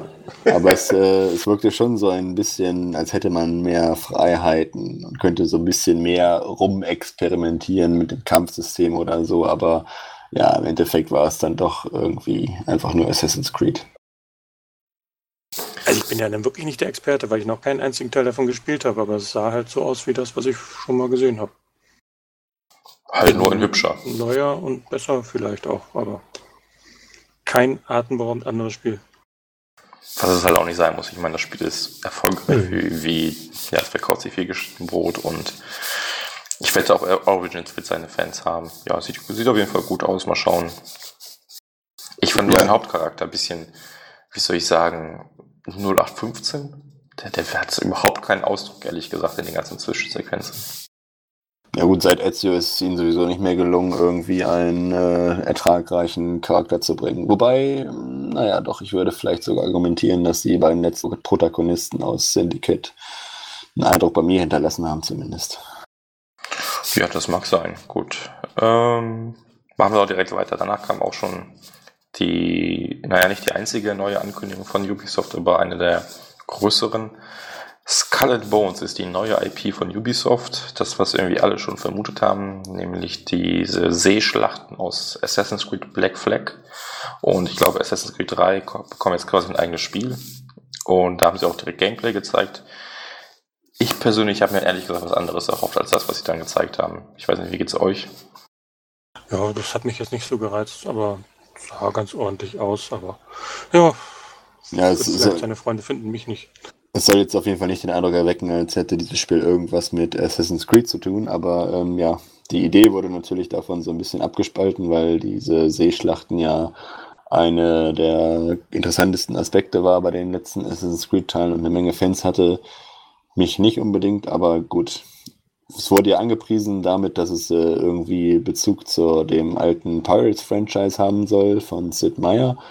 Und das kann ich mir auch gut vorstellen. Das kam aber jetzt irgendwie in der Präsentation nicht so richtig rüber. Also es war mehr so ein gut aussehendes Piraten-Seeschlachtenspiel, aber so Aspekte von dem alten Pirates haben mir halt noch gefehlt. Irgendwie so ein bisschen, keine Ahnung, RPG, Elemente auf der Insel, so ein bisschen Wirtschaftssimulation, seinen Piratenreich verwalten und so. Wenn das alles noch kommen sollte, wäre das wirklich ein interessanter Titel, aber so nur, keine Ahnung, Seeschlachten wirkt jetzt auf mich nicht so reizvoll.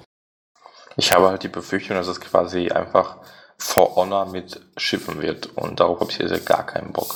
Nee, von For Honor hört man ja sowieso nichts mehr, also würde das dann wahrscheinlich auch dasselbe Schicksal erleiden.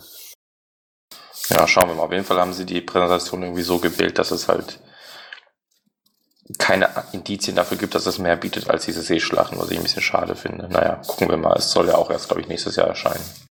Ist noch ich habe nur gesagt, dass es jetzt einer der Modi ist, die sie haben, aber hm, klang jetzt auch nicht so, als wäre das andere wirklich atemberaubend was anderes, sondern mehr so Abwandlungen. Wer weiß. Das Einzige, was sie getan haben, war halt den Kraken anzuteasern, aber das könnte einfach nur ein Gimmick sein oder was auch immer. Gut, äh, ja, dann Far Cry 5. Ich glaube, da muss man nicht ganz so viel zu sagen. Sieht aus wie Far Cry in einem coolen Setting in meinen Augen, aber ja.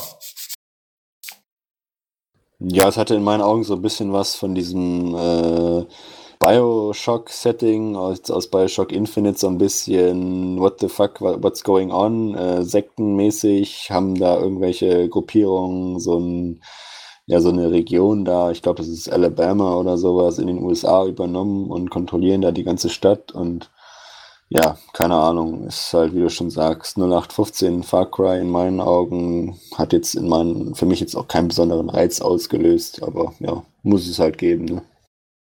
Genau, es wird sich auch wieder wie blöd verkaufen, von daher passt das schon.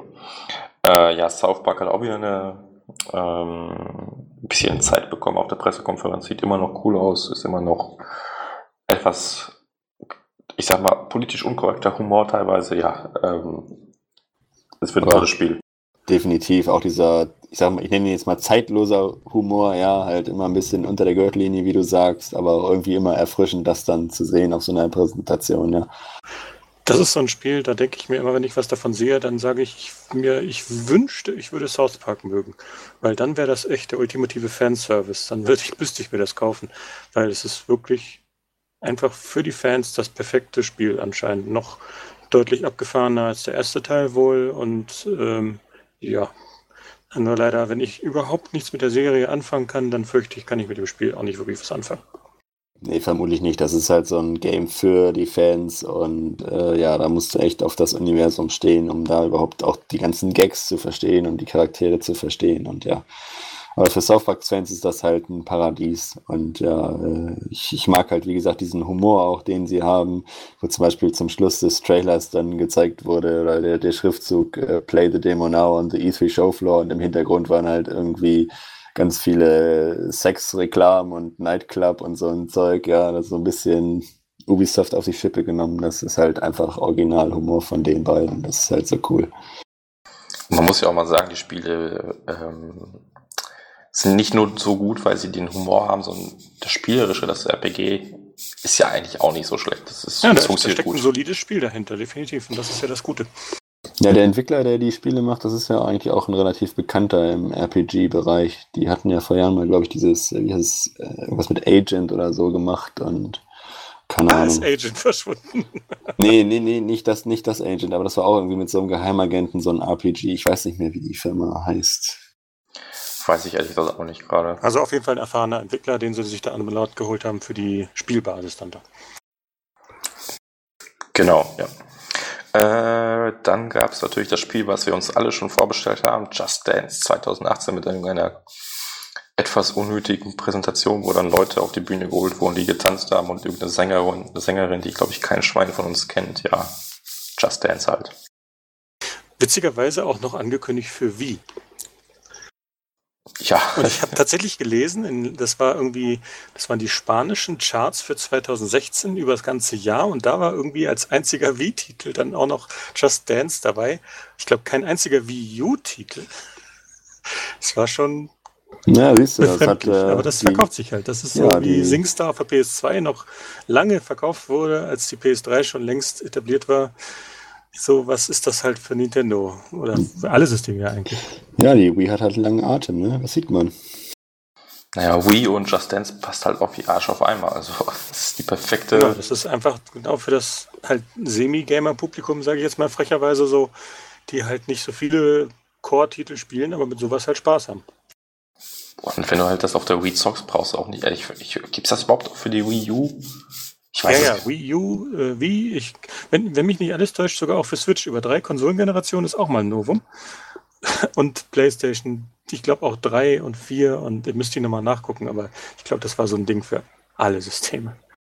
Ja, auf jeden Fall. Ähm, hat halt seine Fans, da kann man nichts gegen sagen.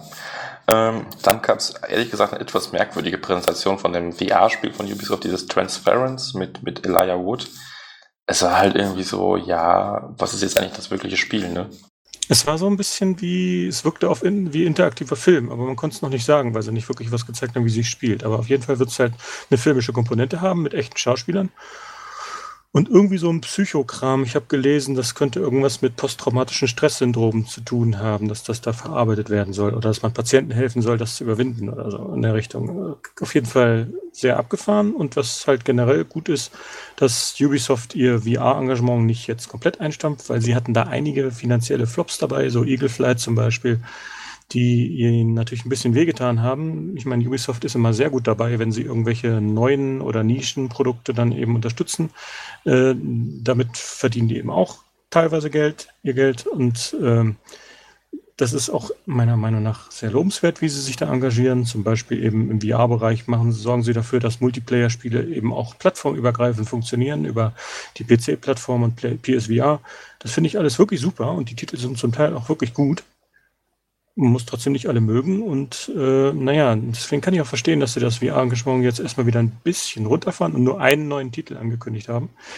Und äh, mal sehen, was das wird. Genau, schauen wir mal. Sieht auf jeden Fall zumindest interessant aus. Wir können uns halt wenig zu vorstellen. Ja, und dann gab es eigentlich nur noch die letzte große Ankündigung von Ubisoft, wenn mich nicht alles täuscht. Und das war Beyond Good and Evil, was jetzt so wievielten Mal angekündigt wurde. Das war also das erst wurde Mal. es irgendwie ein Target-Render gezeigt, dann hieß es, es ist in Entwicklung und dann heißt es, äh, wir fangen demnächst an mit der Entwicklung und jetzt heißt es irgendwie, wir haben jetzt diesen Trailer und wir sind Day One in der Entwicklung. Also das ist irgendwie, da ist irgendwie eine sehr seltsame Geschichte hinter, die kaum einer äh, vollständig kennt und schon gar keiner außerhalb von Ubisoft. Ich weiß nicht genau, was dahinter steckt. Jim Sterling hat sich ja schon einige Mal in diesem Kapitel beschäftigt von denen und er sagt auch, dass sie wirklich nur am Lügen sind, was das angeht.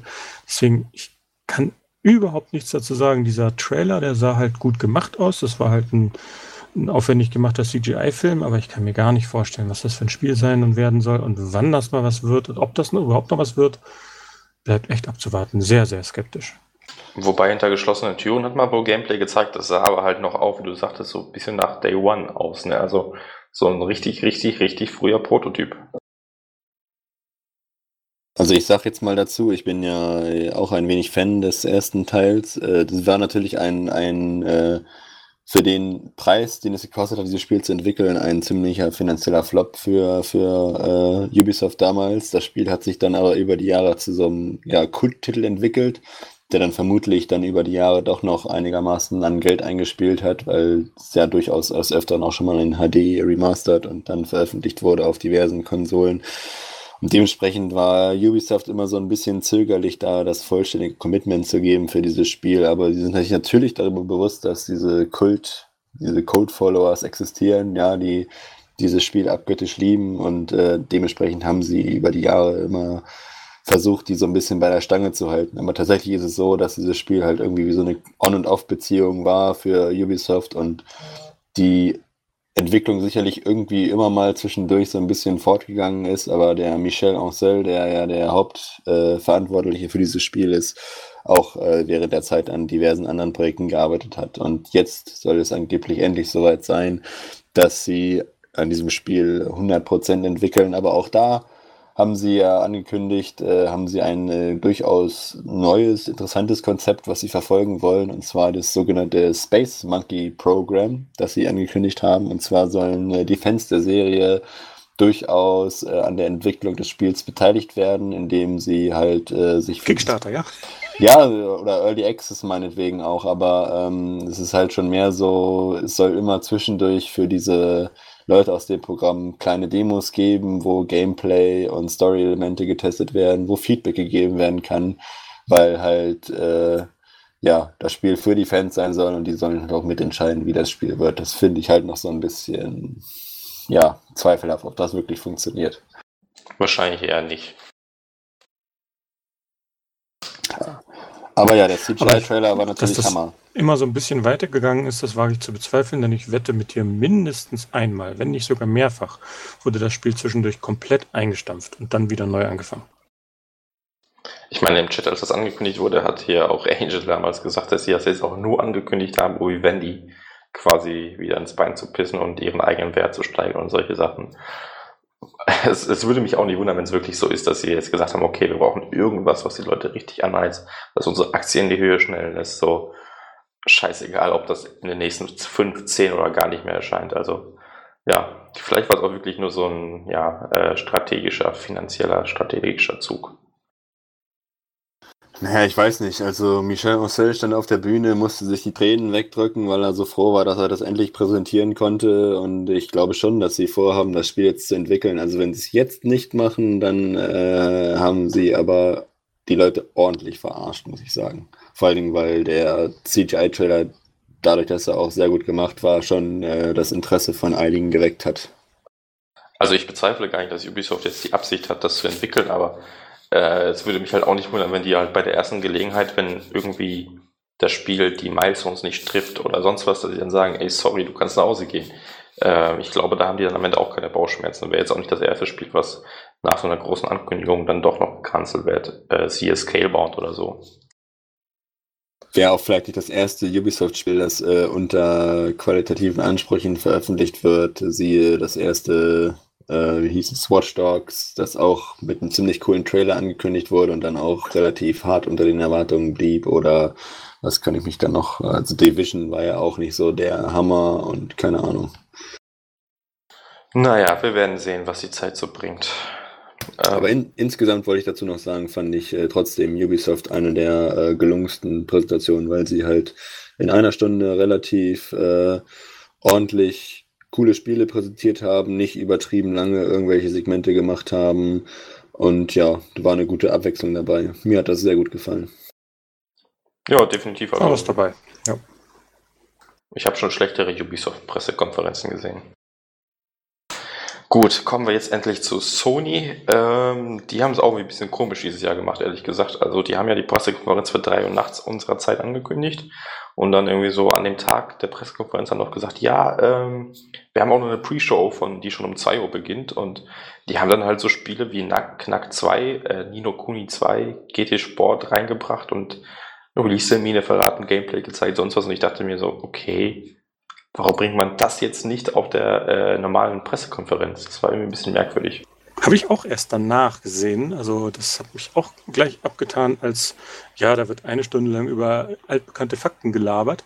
Aber nee, nee, das war durchaus gehaltvoll. Sie haben zum Beispiel die Playlink-Initiative angekündigt mit diversen Titeln, die halt so an die nicht ganz so Spiele erfahrene oder beziehungsweise für Leute, die vielleicht jetzt gerade nicht Bock haben auf so ein Hardcore-Spiel, sondern mehr so eine kleine Party-Geschichte.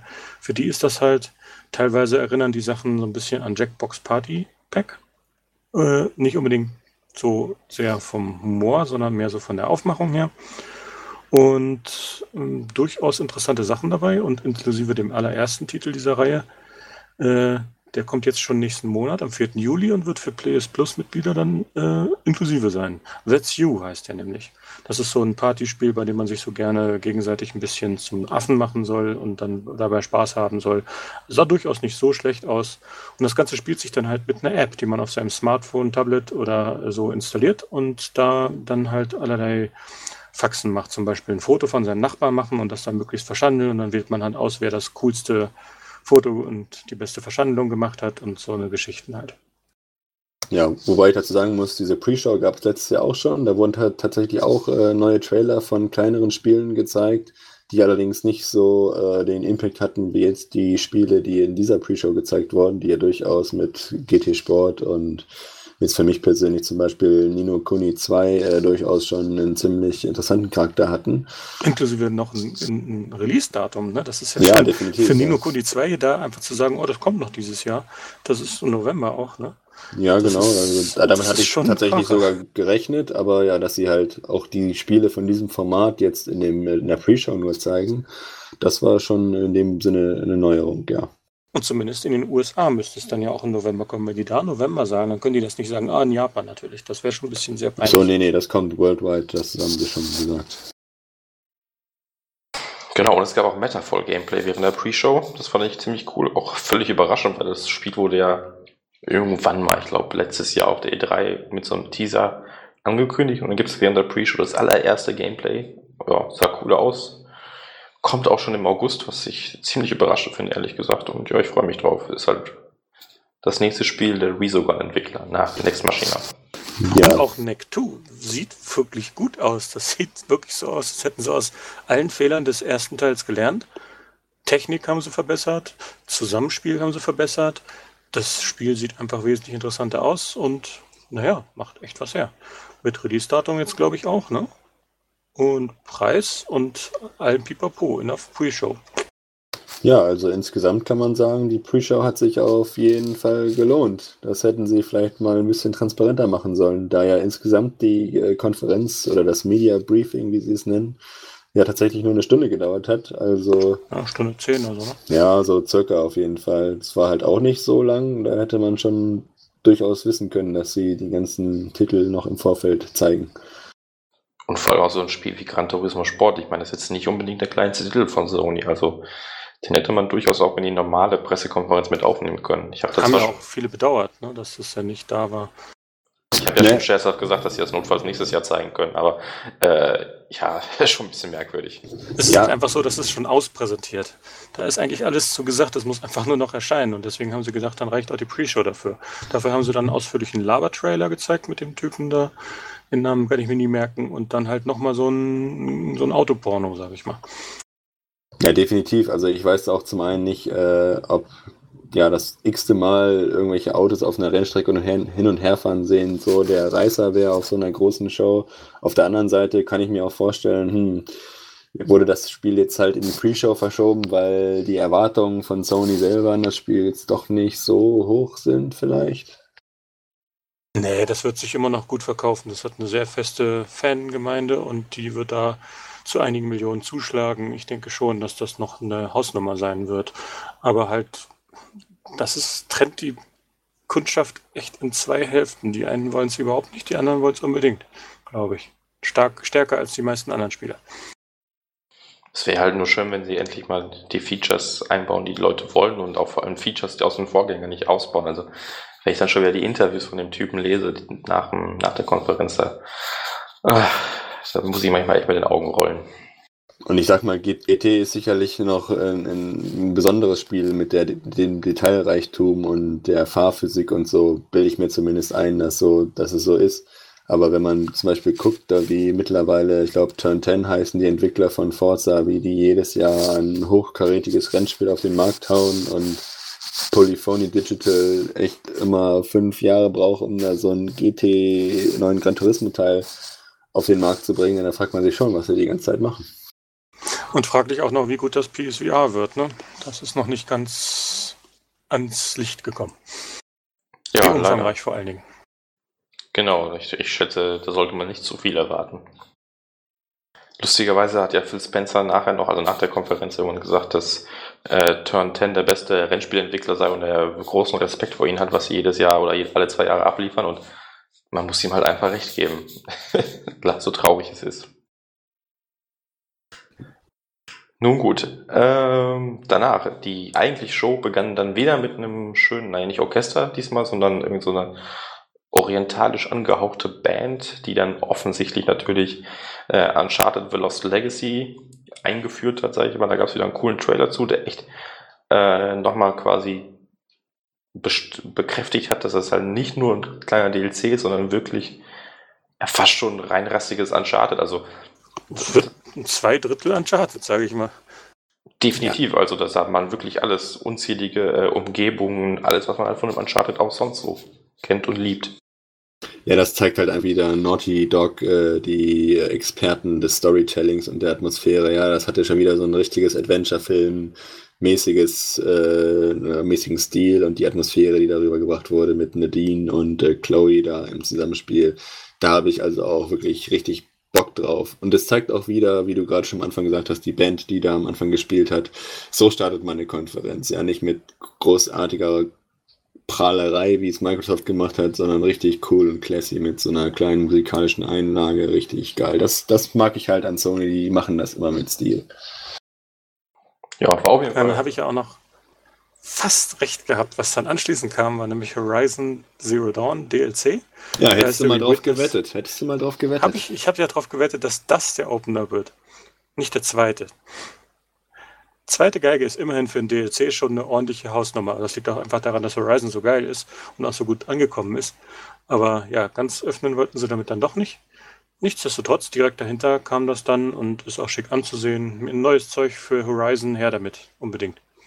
Ich fand es ja nur schade, dass sie nicht da ein neues Monster äh, gezeigt haben. Das wäre richtig cool gewesen, irgendwie sowas richtig Geiles. Aber das wollen sie wahrscheinlich noch für irgendeine andere Konferenz. Naja, das heißt ja auch in der Beschreibung New Machines, also mindestens zwei neue Maschinen. Deswegen her damit. Haben. Definitiv, Frage. also äh, kann natürlich sagen, more of the same. Ich habe jetzt in dem Trailer nicht unbedingt bis auf die Winterlandschaften vielleicht, die nochmal so ein bisschen cooler aussahen, gesehen, was da jetzt so der Hammer sein soll. Also sie hätten ein bisschen mehr auf Story vielleicht machen können, aber ja, ist natürlich Horizon, ne? Ja, stimmt schon. Der Trailer selber hat nicht viel hergegeben. Da war einfach der Vorschussbonus von dem Spiel, was mir noch sehr gut in Erinnerung ist. Äh, eine der spaßigsten Platinum, die man sich nur holen kann. Und deswegen hat es auf jeden Fall alle Vorschusslorbeeren, die es braucht. Ja, definitiv. Also als PlayStation-Fan muss man sich natürlich den DLC holen. Und mit 20 Euro kann man ja schon vorbestellen. 18 Euro für PS Plus Besitzer ist das auch absolut fair. Ja, hoffentlich auch nicht zu kurz. Ja, ich denke schon. Also die haben ja gesagt, es soll eine neue Umgebung geben, neue Maschinen, neues Tor, also eine erweiterte Story. Ich denke, da wird man bestimmt auf seine Kosten kommen. Und ich glaube, direkt danach kam schon der Days Gone äh, Trailer, Gameplay-Demo, wie auch immer. Das, also letztes Jahr war Days Gone so okay, sieht okay aus, ist irgendwie interessant, war halt eine, naja, ich sag mal, eigenwillige Präsentation. Aber dieses Jahr sah er schon ziemlich gut aus. Hat man halt auch nochmal gesehen, es ist natürlich von The Last of Us auch ein bisschen inspiriert. Oh ja, hat, die Inspiration sieht man definitiv. Natürlich, äh, aber man hat auch andere Inspirationen gesehen, man hat ein bisschen von der, naja, Story jetzt nicht unbedingt, aber ein bisschen anderes Gameplay gesehen, wie man auch diese Horde nutzen kann. Das war auf jeden Fall in Ordnung. Es ist jetzt nicht unbedingt ein Spiel, worauf ich richtig heiß bin, weil es erinnert mich doch zu sehr an Last of Us. Aber es hat mehr Dynamik. Du kannst dort wirklich deutlich mehr verschiedene Sachen machen. The Last of Us geht nach einem Schema und das musst du befolgen und kannst da wirklich nicht viel von dem Pfad abweichen, während du dort, das haben sie noch in, einer, in einem anderen Setting gezeigt, äh, Alternative Playthrough oder so, da konnte man durchaus einen komplett anderen Weg gehen und komplett andere Hebel nutzen, um diese Situation eben zu meistern. Und das ist schon noch ein, das macht dem, gibt dem Ganzen noch seine eigene Note. Auch so diese Hordendynamik von den Zombies, die sind halt schon noch ganz anders als bei anderen Spielen. Also es hat schon noch seinen eigenen Stil, aber lässt sich durchaus auch positiv inspirieren. Auch so gerade was so dieses, ich, ich schätze mal so, dass das Gameplay-Feeling, wie sich das wirklich anfühlt, den Charakter zu steuern, sehr an, an sehr an ähm, The Last of Us erinnern wird. Und das ist ja nun alles andere als negativ. Definitiv, ja. also ähm, Days Gone ist für mich so ein Titel, keine Ahnung, der hat mich bei der letzten Präsentation nicht so interessiert. Jetzt fand ich die Gameplay-Präsentation halt interessanter, weil sie halt mehr Aspekte gezeigt haben.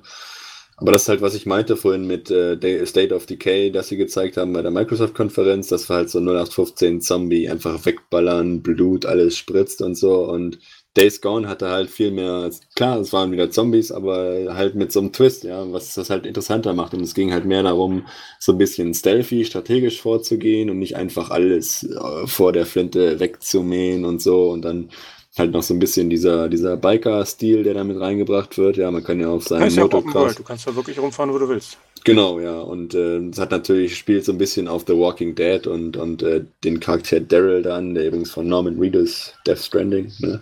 Stichwort, gespielt wird. Das äh, fängt das Ganze natürlich so ein bisschen ein und äh, ja, es sah schon interessanter aus. Ich gebe dem Ganzen mal eine Chance. Also Sony Band kann durchaus mal zeigen, äh, was sie drauf haben. Definitiv. Ich finde, das Spiel hat eigentlich nur ein Problem. Wenn man es halt auf einem Bild sieht, denkt man in, in, im ersten Moment an The Last of Us. Die Farben sehen einfach danach aus. Irgendwie, das erinnert mich bei jeder Sekunde an, an den Stil von The Last of Us. Und es ist halt, das sind halt ziemlich große Fußstapfen und vielleicht auch ziemlich große Erwartungen und äh, das könnte ein Problem werden, aber ich bin mir sicher, dass es auch auf seinen eigenen Füßen stehen kann und da durchaus überzeugen kann. Aber man muss halt sehen. Es soll ja auch, es gab ja nicht mal einen Zeitraum dafür, ne? Nein, nein, haben sie sich nicht auf gar nichts eingelassen. Ja, ich denke mal, aber es wird schon noch nächstes Jahr irgendwann erscheinen oder wahrscheinlich dann eher Herbst, Winter. Möglich. Gut, ähm, ja, ich glaube, dann kam schon Läden auf den äh, Bühne, hat ein bisschen gelabert, ich weiß gar nicht mehr worüber, war wohl nicht ganz so wichtig. Und dann ging es auch direkt wieder weiter. Ähm, natürlich God of War, sah atemberaubend aus, war richtig geil, war für mich vielleicht sogar noch besser als Spider-Man vom, vom Impact her, auch wenn ich das schon letztes Jahr gesehen habe, aber da ja, meiner Meinung nach muss es sich knapp geschlagen geben. Es ist auf jeden Fall wieder mal absoluter Kracher, was dieses Scaling angeht. Ne? Gerade mit der Seeschlange dann am Schluss. Das ist einfach Wahnsinn. Diese Größenverhältnisse bei dem Spiel machen was her, echt. Ja, eben, und sie haben halt auch ein bisschen Story angeteasert. Das Gameplay sah auch richtig gut aus. Man hat halt doch, also die Demo letztes Jahr hatte ja einen kurzen Kampf, wo man sich dachte, okay, wird es ein bisschen behäbiger, funktioniert es überhaupt? Und jetzt haben die halt gezeigt, okay, es erinnert schon noch an das alte God of War Gameplay aus einer etwas anderen Perspektive, natürlich moderner, aber es man hat schon die, ähm, den Ursprung quasi gesehen. Das hat mir echt gut gefallen. Auch die Story. Ich, am besten fand ich ja die Szene irgendwie mitten im Trailer, wo dieser komische Typ in der goldenen Rüstung. Ja, wusch, wusch, oh, jo. Das war gut. ja, das war einfach super geil. Äh, das hat einfach gepasst. Ja, und ansonsten. Der Titel ach, ansonsten ziemlich bierernst ist, da tat dieser kleine Comic Relief dann eben so ein bisschen gut. Genau, das war einfach super. Und es sieht halt umwerfend aus. Das Ganze lief ja auf der normalen PS4, wie mehrmals bestätigt wurde. Ja, ich habe auch witzigerweise wurde ich auch gefragt, ob ich äh, irgendwo, also ich habe gelesen, dass jemand gefragt hat, äh, hat einer hier äh, 4K-Material von diesem Trailer und dann musste ich immer sagen, nee, gibt's nicht. War eine normale PS4. Haben sie noch nicht gezeigt in 4K. Ja, genau. Und das sieht einfach umwerfend aus. Und dann fragt man sich echt, okay, die alte PS4 schafft das und wo hat Microsoft jetzt für die Xbox One X irgendetwas, was auch nur annähernd so episch aussieht wie das hier? Und ja, das haben sie halt nicht hinbekommen auf der Pressekonferenz. Nee, das war schon echt umwerfend. Na, ich sag dazu noch, God of War hat mich äh, im Gegensatz zum ersten Trailer, der halt viel atmosphärischer war, so ein bisschen kälter gelassen, weil ich mir irgendwie so ein bisschen die, die Variationen gefehlt aus, aus den alten Teilen. Da geht mir auch noch der Bengel mega auf den Sack, ja. Also ich kann mir richtig vorstellen, dass der richtig nervig ist in dem Spiel. Mal Echt? gucken, wie das wird. schon sein. Ich fand das super mit dem Bengel. Also das, da, merkt, da merkt man halt, wie Kratos quasi auch mitwächst irgendwie. Also es ist halt nicht mehr der, also man merkt halt teilweise einfach, wie Kratos dieser typische God of War 3 Kratos ist, okay, ich hau dir gleich die Fresse ein und dann kommt er so, ja, aber meine Mami hatte mir erzählt, dass wir vielleicht doch mal ein bisschen den Gang zurückschalten sollen und solche Sachen. Also, und er sich dann versucht zusammenzureißen für den Bengel. Das ist einfach irgendwie eine Komik, aber irgendwie auch einfach passend. Das, das bleibt hier ernst, aber diese unfreiwillige Komik, dieses Anger-Management, was man ihm so im Gesicht ansieht. Erstmal sollen sie mir überhaupt erklären, wie Kratos da jetzt in die nordische Mythologie reinkommt ja, und all gespannt, ob sie so das eine Geschichte. Detaillieren. Ja, das definitiv. Also man hat ja auch schon im Trailer gesehen, dass an einer Stelle diese äh, griechische Tonvase irgendwie auftaucht. Ich schätze mal, das hat irgendwie was damit zu tun, wie auch immer das dann zusammenhängt. Aber ja, also für mich ist es persönlich echt der meist erwartete Sony-Titel momentan und ich bin da richtig heiß drauf. Anfang 2018. Je eher, desto besser. Am besten sollten sie echt das gleiche Datum wie Horizon nehmen. 28. Februar in den USA, 1. März bei uns. Und das wird dann der neue PlayStation Hit-Titeltag. Jedes Jahr zur E3 kommt an dieses Gebäude das Bild von dem Spiel, was im nächsten Frühjahr alles wegrocken wird. Ich wäre dabei, also ja. Fände ich auch so ein perfekter Zeitraum für God of War. Also so Januar, Februar, direkt nach Weihnachten habe ich persönlich noch nicht so viel Bock auf neue Games, aber dann so ja, ab Februar, wenn es dann wieder ein bisschen heller draußen wird, früher bessere Stimmung, dann müssen die Kracher kommen, ja, also perfekt. Ja, definitiv. Aber noch eine Sache muss ich erwähnen.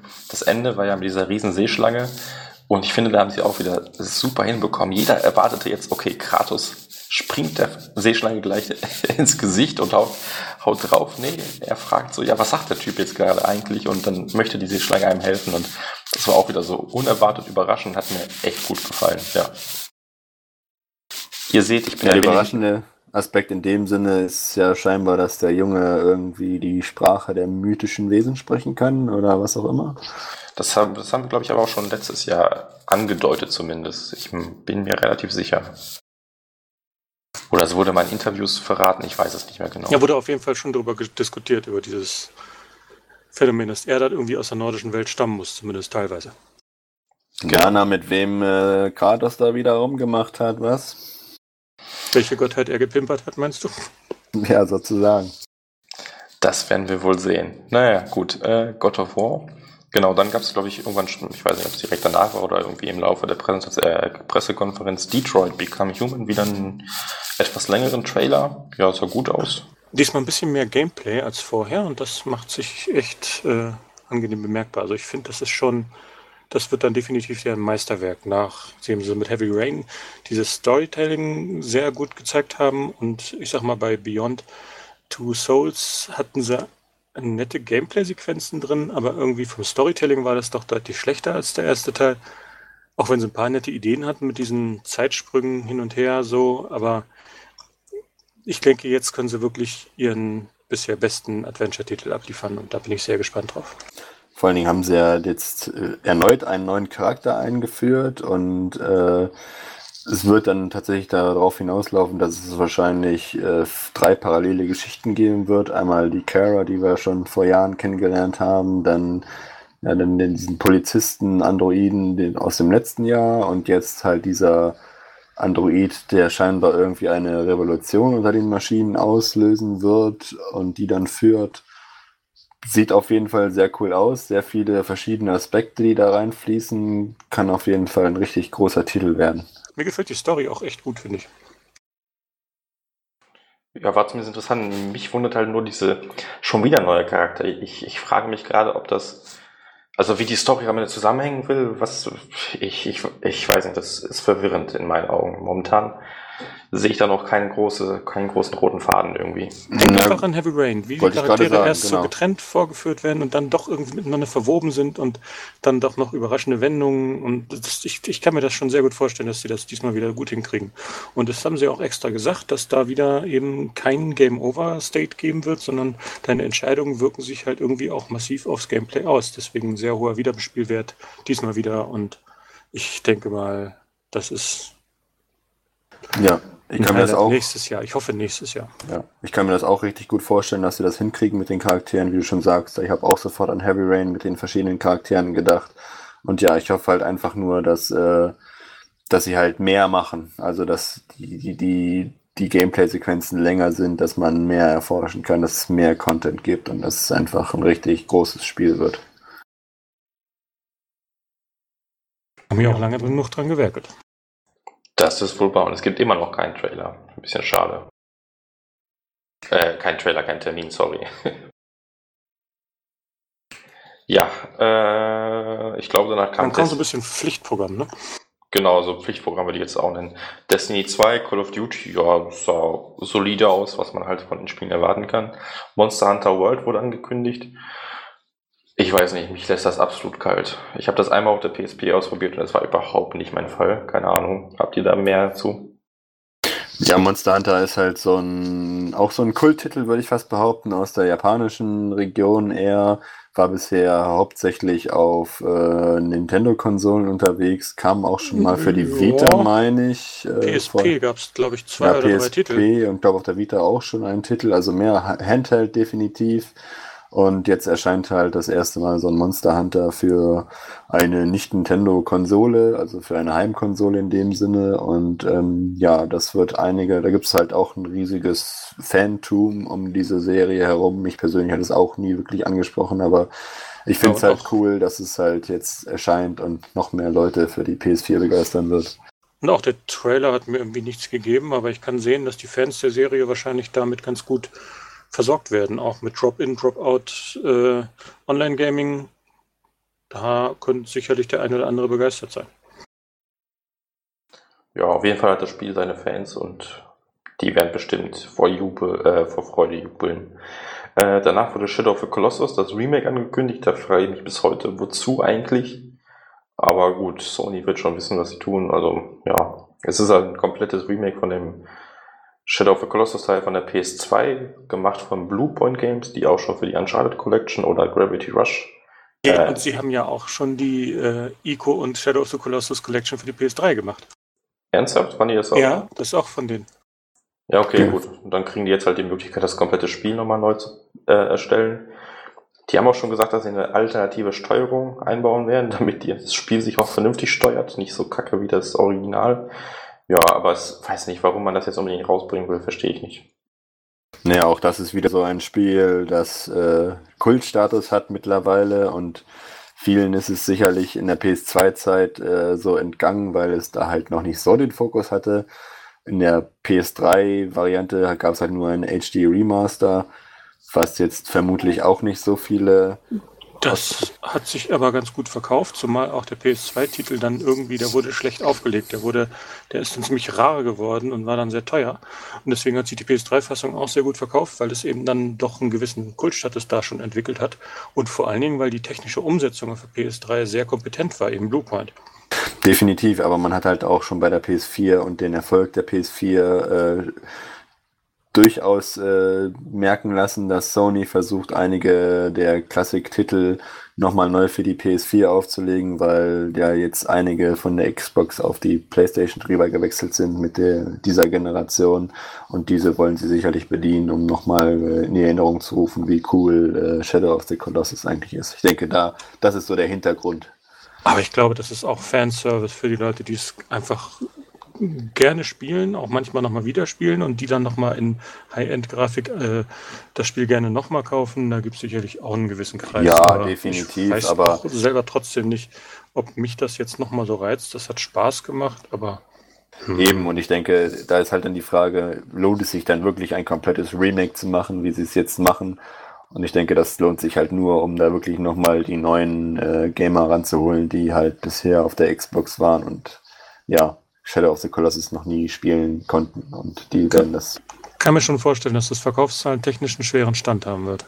Definitiv, aber ja, ich freue mich trotzdem drauf. Also je öfter das Spiel, keine Ahnung, remastered, remaked wird, desto mehr bleibt es in Erinnerung und wird äh, für die Nachwelt erhalten. Ist ja auch eines der Spiele, die in bei diesen so hochgestochenen Magazinen, nenne ich mal, nenne ich sie jetzt mal so Forbes und Time, wenn die über Videogames berichten und die dann so als Kunst darstellen, ist Shadow of the Colossus da auch immer in dem Ranking dabei, weil es halt irgendwie ja, für die Art ist, ne? Und dementsprechend ist das halt so ein Titel, der kann immer wieder kommen.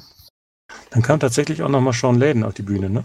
und hat von offensichtlich von seiner Crew nochmal was gesteckt gekriegt, was er sagen sollte. Hat er leider so ein kleines bisschen sich verhaspelt, denn er sollte sagen, äh, True Exclusives gibt's bei uns, ne? Wegen den ganzen Fake Exclusives bei Microsoft. Fake Exclusives. Ja, und weil die halt so mit True 4K geprallt haben, das war ja auch das. Ganz, Ganz genau, genau, da war das passende Gegenstück. Das war ja vorher so ein bisschen im Gaff ist es rumgewandert und dann haben die das da sicherlich hinter der Bühne aufgegriffen und gesagt, hier Sean, sag das mal. Hat er nur leider sich ein bisschen verhaspelt. Naja, könnte schlimmer sein, ja. Und ich, ja. ich glaube, kleiner das. Versuch, kleiner Versuch an Humor. Ja, definitiv. Äh, ich glaube, das war es dann eigentlich auch schon grob. Natürlich kommt jetzt dann noch das ja. Spider-Man Gameplay, aber ich glaube, davor kam nichts mehr, oder? Das war schon direkt danach, meine ich. Ja. Bevor wir jetzt, also wollen wir jetzt das äh, PlayStation VR-Segment machen? Da kommen wir gleich zu. Oder das wollen wir separat behandeln? Okay, dann kommen wir jetzt zum absoluten Highlight der E3. Ja, Spider-Man. Äh, die haben. Ja, das musst du mit ein bisschen mehr Elan sagen, bitte, ja? Spider-Man, Spider-Man. So? Ja, so ungefähr. War auf jeden Fall äh, mega Hammer-Demo. Ich genau. habe mir bei diesem Trailer damals schon gedacht, hey, wenn das ein Spider-Man-Spiel ist, was sich so ungefähr spielt wie die Arkham-Spiele, dann ist es genau das, was ich haben will. Und das sieht wirklich genau danach aus. Hammergeil. Aber halt nicht nur eine stumpfe Kopie, sondern auch noch mit ein paar ähm, Feinheiten, würde ich sagen. Zum Beispiel hat man auch gesehen, dass man die Umgebung mit einbeziehen kann auf diesem äh, Dach oder auf diesem auf der Baustelle konnte man zum Beispiel den Baukran irgendwie nutzen, um die Gegner umzuhauen und solche Sachen. Also, es kamen auch immer wieder diese Prompts, ne? L1 an dem Stromkasten war das, hinten bei so einem Fass und so weiter. Überall hast du diese Prompts, um die Umgebung mit einzubeziehen. Das hast du aber, aber bei Batman auch. Das gibt es da genauso. Das, ist halt vielleicht schlimm, ein bisschen ausgefeilter, weil du mit den Fäden eben Sachen von weiter herziehen kannst. Da muss Batman dann immer ein bisschen mit seinen Gadgets arbeiten. Ja, auf jeden Fall. Aber es ist halt auch nicht schlimm, dass sie sich davon inspirieren haben lassen oder vielleicht auch ein bisschen kopiert haben. Das, es funktioniert auch. Man hat ja gesehen, die Animationen waren super. Das Einzige, was ein bisschen verbesserungswürdig wäre, vielleicht war das Kampfsystem. Das war, also es lag vielleicht auch an der Demo, aber die haben halt irgendwie nur die, ich sag mal, dieselben zwei, drei Animationen beim Kämpfen genutzt gefühlt. Hätte man vielleicht noch ein bisschen anders machen oder anderes zeigen können, aber vielleicht kommt das auch im späteren Spiel noch, das wird man sehen. Es ist ja halt erstmal nur eine Demo, aber sonst sah es top aus. Auch diese äh, Quicktime-Event-Sequenz am Ende fand ich super. Es war einfach richtig actionreich. Will man sowas darstellen, dass wenn so ein Kran umfällt und man den irgendwie an den Gebäuden festklebt, das kannst du mit normalem Gameplay-Steuerungsmitteln irgendwie nicht wirklich machen. Also lässt es entweder weg oder du zeigst es nur als Zwischensequenz und du kannst gar nichts machen. Oder du würzt es noch so ein bisschen mit Quicktime-Events, die dann vielleicht noch so ein bisschen anderen Verlauf eben reinbringen. Finde ich einfach, dass es schon die richtige Wahl ist.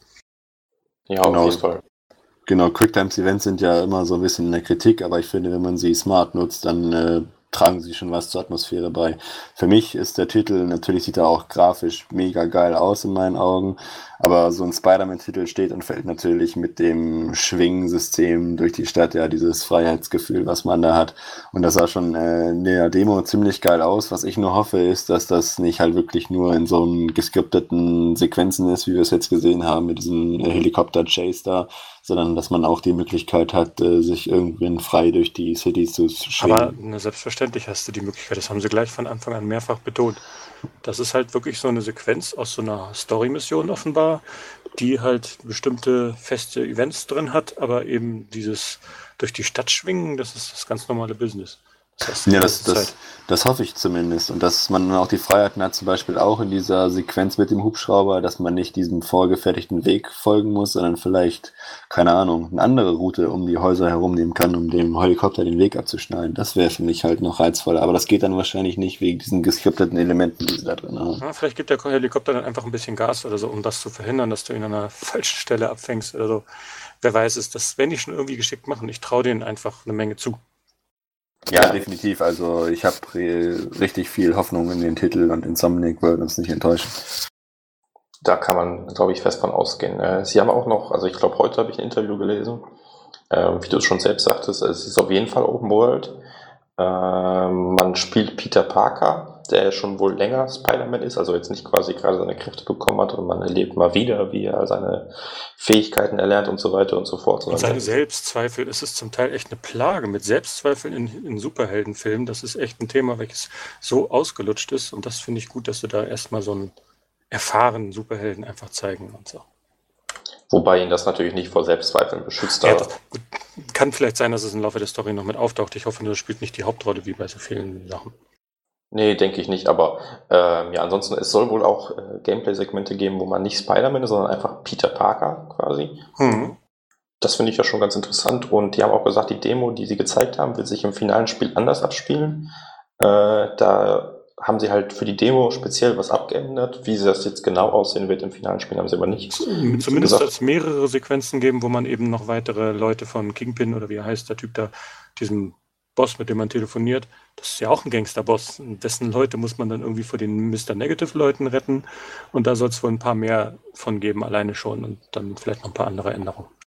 Ja, das ist ja auch vollkommen okay. Äh, was ich auch gut fand, halt, dass sie sich nicht nur auf einen Bösewicht ähm, versteift haben, sondern wie du sagtest, der Kingpin hat irgendwie mitgespielt. Man hat auch bei dem bei der Helikoptersequenz gesehen, dass auch Oscorp äh, irgendwie so ein Billboard war mit Oscorp, wo man glaube ich durchfliegt auch und Viele bekannte Charaktere soll es geben, haben sie schon gesagt. Genau, auch dieser Miles Morales, der am Ende quasi, als der Trailer vorbei war und die Pressekonferenz vorbei war, haben sie dann noch mal kurz einen Teaser mit diesem, diese typische Marvel Post-Credit-Scene, könnte man fast schon sagen, äh, mit Miles Morales gezeigt. Und ja, sieht auf jeden Fall toll aus, soll noch nächstes Jahr erscheinen. Ich freue mich drauf, wird ein super Spiel, glaube ich, da gibt es wenig Zweifel. Ich, ich hoffe wirklich nur, dass sie nicht nur die Story-Mission so hinbekommen, sondern auch Nebenmissionen mit Sinn füllen. Und das ist meine einzige Sorge eigentlich. Der Rest sieht erstmal toll, toll aus. Die Präsentation war dann tatsächlich auch in 4K mit der PS4 Pro. Und da haben sie ja dieses Temporal Injection Verfahren entwickelt, welches so noch ein Tick besser sein soll als das äh, Checkerboard Rendering und dann halt wirklich kaum noch zu unterscheiden von in Anführungsstrichen echter 4K Grafik. Also das wird sicherlich für jeden Bildschirm ein Augenschmaus. Bei zwei Kritikpunkte an dem Spiel sind mir jetzt doch noch eingefallen. Einmal das hat, das fand ich so ein bisschen, boah, das, das erinnert ja an PS2-Zeiten. Das geht, glaube ich, moderner heutzutage. Und Dann kann man noch ändern, da sollten sie vielleicht nochmal dran arbeiten. Ist ja auch noch nicht fertig, das Spiel. Also das hat ist, glaube ich, mit das geringste Problem, um das zu ändern. Und äh, der, der Bösewicht, dieser Mr. Negative, der sieht halt irgendwie so ein bisschen 0815 aus, ehrlich gesagt. Das ist vielleicht auch im Comic so, vielleicht hat er irgendwie eine coole ähm, Hintergrundgeschichte oder so.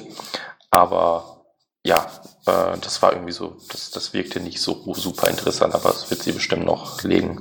Laut den Comics oder den, den Comic-Lesern soll das ja einer der interessanteren Bösewichte sein. Und nochmal für die, für die Gameplay-Geschichten, es soll wohl eben auch verschiedene Gadgets geben. Also es wird auch sicherlich noch spielerisch weitere Abwechslungen da reinkommen.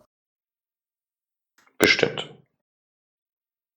Genau, also die Kritik, äh, die einige geäußert haben, war ja, dass äh, sie befürchtet haben, dass Mr. Negative tatsächlich sogar äh, der Hauptbösewicht sein soll. Das war so ein bisschen die Befürchtung. Ich glaube allerdings eher, dass es wieder verschiedene Bösewichte geben soll, wird, wo es dann halt so eine, keine Ahnung, verschiedenen Episoden, nenne ich jetzt mal, äh, geben wird, wo man dann halt äh, sich zu verschiedenen Bossen hochkämpft sozusagen, wo dann vielleicht Wilson Fisk, also der Kingpin, dann der letzte sein wird. Also ich denke schon, dass wir auch äh, den Goblin, sehen, äh, Green Goblin heißt er ja zu sehen bekommen. Vielleicht Venom, wenn wir Glück haben. Ja, also da wird schon sicherlich einiges dabei sein. Und Dr. Octopus. Ja, Doc Ock oder äh, dann gibt es dann noch alles hier, Electro und ja, gibt es ja genug. Sandman. Ja, Sandman. Und Miles, Mor Miles, Morales am Ende muss ich auch noch ganz kurz erwähnen, war natürlich auch äh, richtig coole Reveal, muss man sagen, weil das ja äh, der erste Black Hispanic Spider-Man ist, der erst vor nicht allzu vielen Jahren in den Comics erschienen ist und dass der auch in dem Spiel drin sein soll, das ist natürlich schon mal richtig fett. Also für Fans ist da auf jeden Fall eine Menge geboten. Ja, mir, mir gefällt halt vor allem, dass sie sich auch trauen, quasi das komplette Spider-Man-Universum mit reinzubringen. Ich bin persönlich der Meinung, dass sie wahrscheinlich Mr. Negative als großen Bösewicht aufbauen werden. Aber die meisten Spiele sind halt dann so, dann gibt's halt nur Dr. Octopus und plötzlich alle anderen Bösewichte sind so im Urlaub oder äh, nur den Goblin oder so. Das, das scheint die hier nicht zu machen. Es gibt diese Welt mit all den Bösewichten, wobei halt einer gerade irgendwie diesen super duper Masterplan hat. Äh, ja, das, das gefällt mir. Und das lässt auch darauf schließen, dass sie bestimmt noch einen zweiten oder dritten Teil machen, wenn der jetzt nicht total floppt. Wovon wir, glaube ich, nicht ausgehen dürfen. Dazu muss man sagen, das macht Arkham äh, ja tatsächlich ähnlich. Da gibt es ja auch äh, diverse Bösewichte, die dann in verschiedenen Missionen, die man da folgen kann, auftauchen. Und ich denke, Insomniac wird es tatsächlich so ähnlich machen.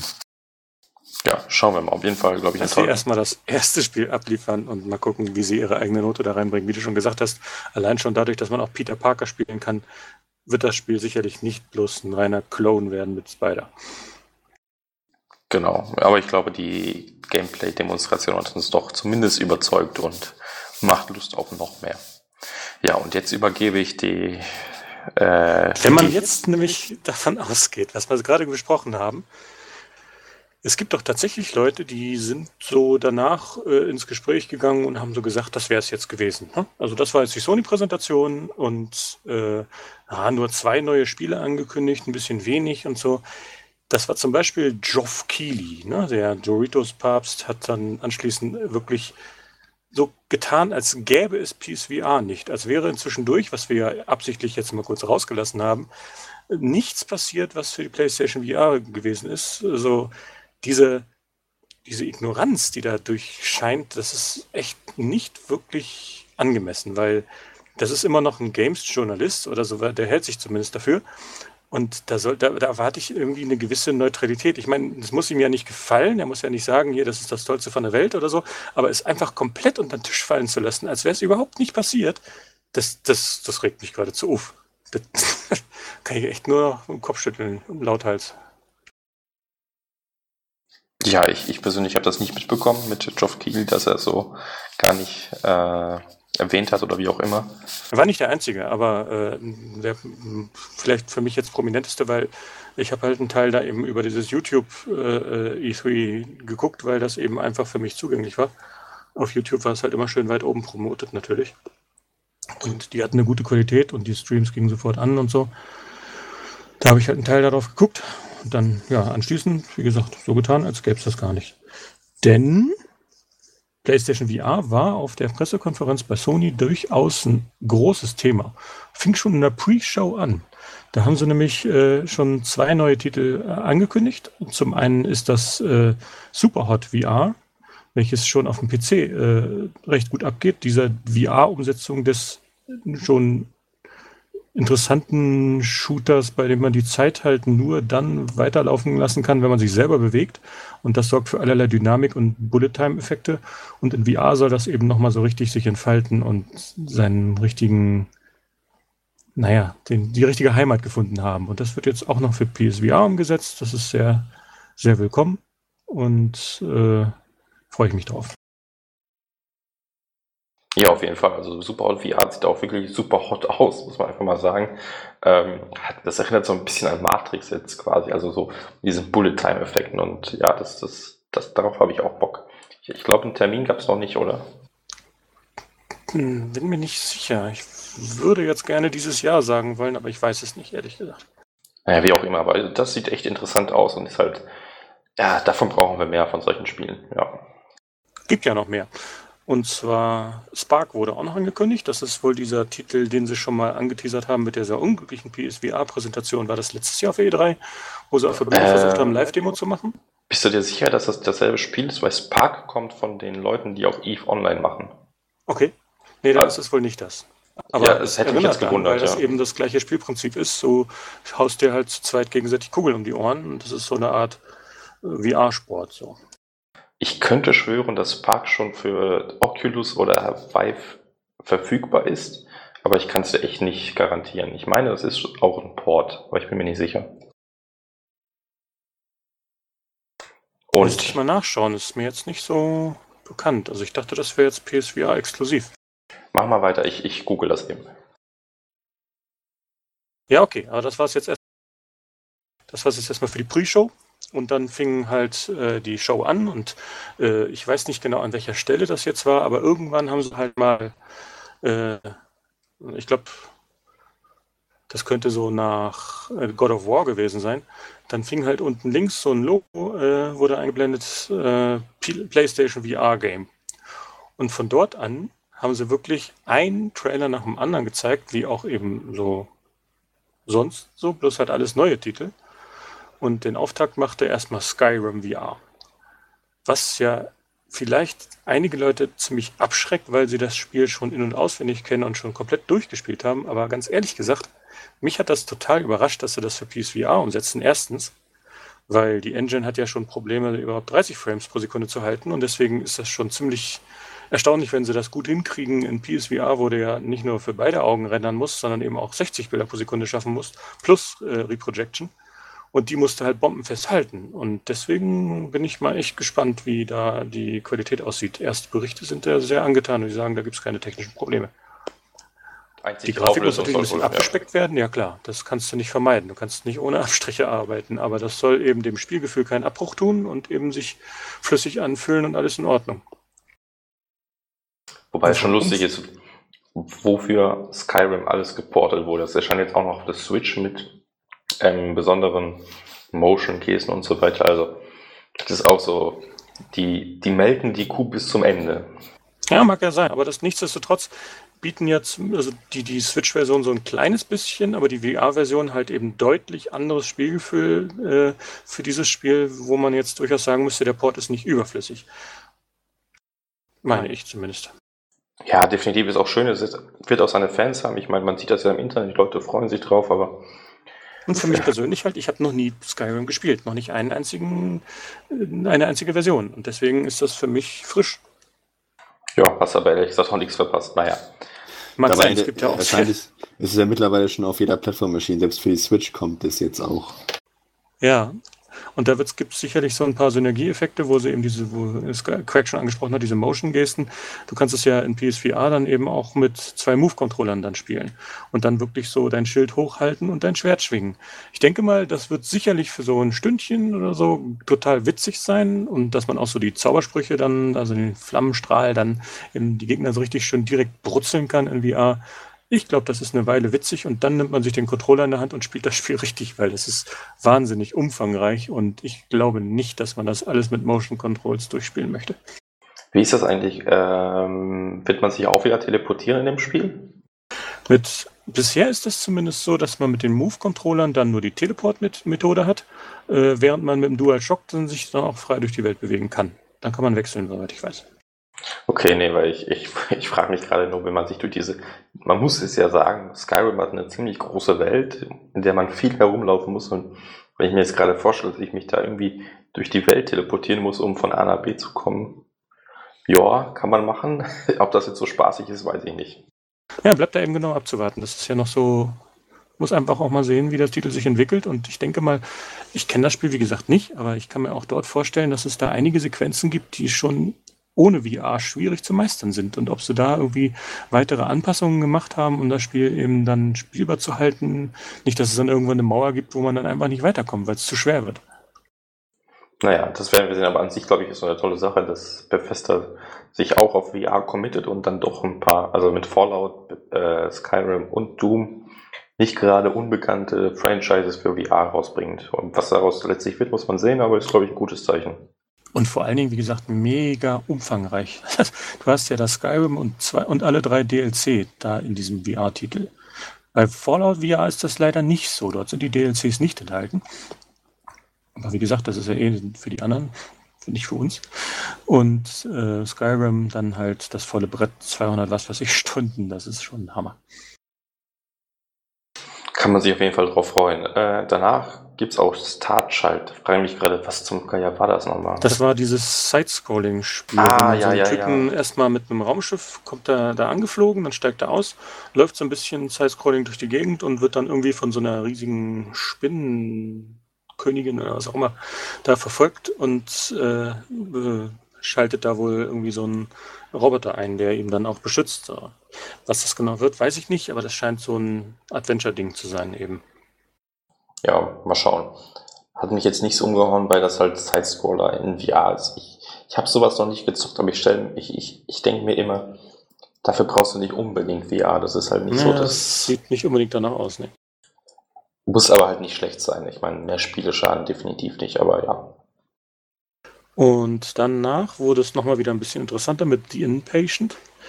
Das ist von Supermassive Games und die haben ja auch Until Dawn und eben dieses Until Dawn Rush of Blood gemacht. Und das Rush of Blood ist ja nur angelehnt an Until Dawn äh, und dieses Spiel hier wird tatsächlich ein Story-relevantes Spiel in diesem Universum sein und 60 Jahre vor dem Adventure Until Dawn spielen. Und äh, das wird sicherlich so ein Horror, ich sag mal wahrscheinlich Walking Simulator mit ein bisschen, was, ach, ich, ich kann es mir nicht wirklich vorstellen, aber auf jeden Fall, äh, wir haben noch nicht viel dazu gesehen. Es soll eine durchaus interessante Story bieten, mit mehreren Charakteren, die man nicht unbedingt alle steuern muss, aber man wird halt mit anderen Menschen agieren und man soll da tatsächlich auch irgendwie so ein bisschen Sprache verwenden, ob jetzt nur so der Ton entscheidend ist oder ob die tatsächlich da auch äh, Sprache äh, Sprache interpretieren wollen, weiß ich nicht. Es soll irgendwie aber wohl damit reinspielen. Wie auch immer.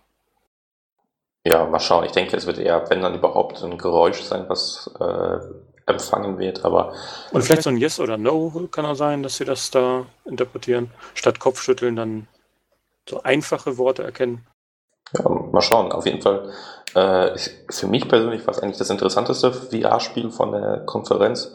Ähm, ja, Until Dawn, ich denke mal, das wird gameplaymäßig schon ähnlich sein, halt aus der First-Person-Perspektive wahrscheinlich, aber ich freue mich drauf. Das soll, glaube ich, auch noch dieses Jahr erscheinen.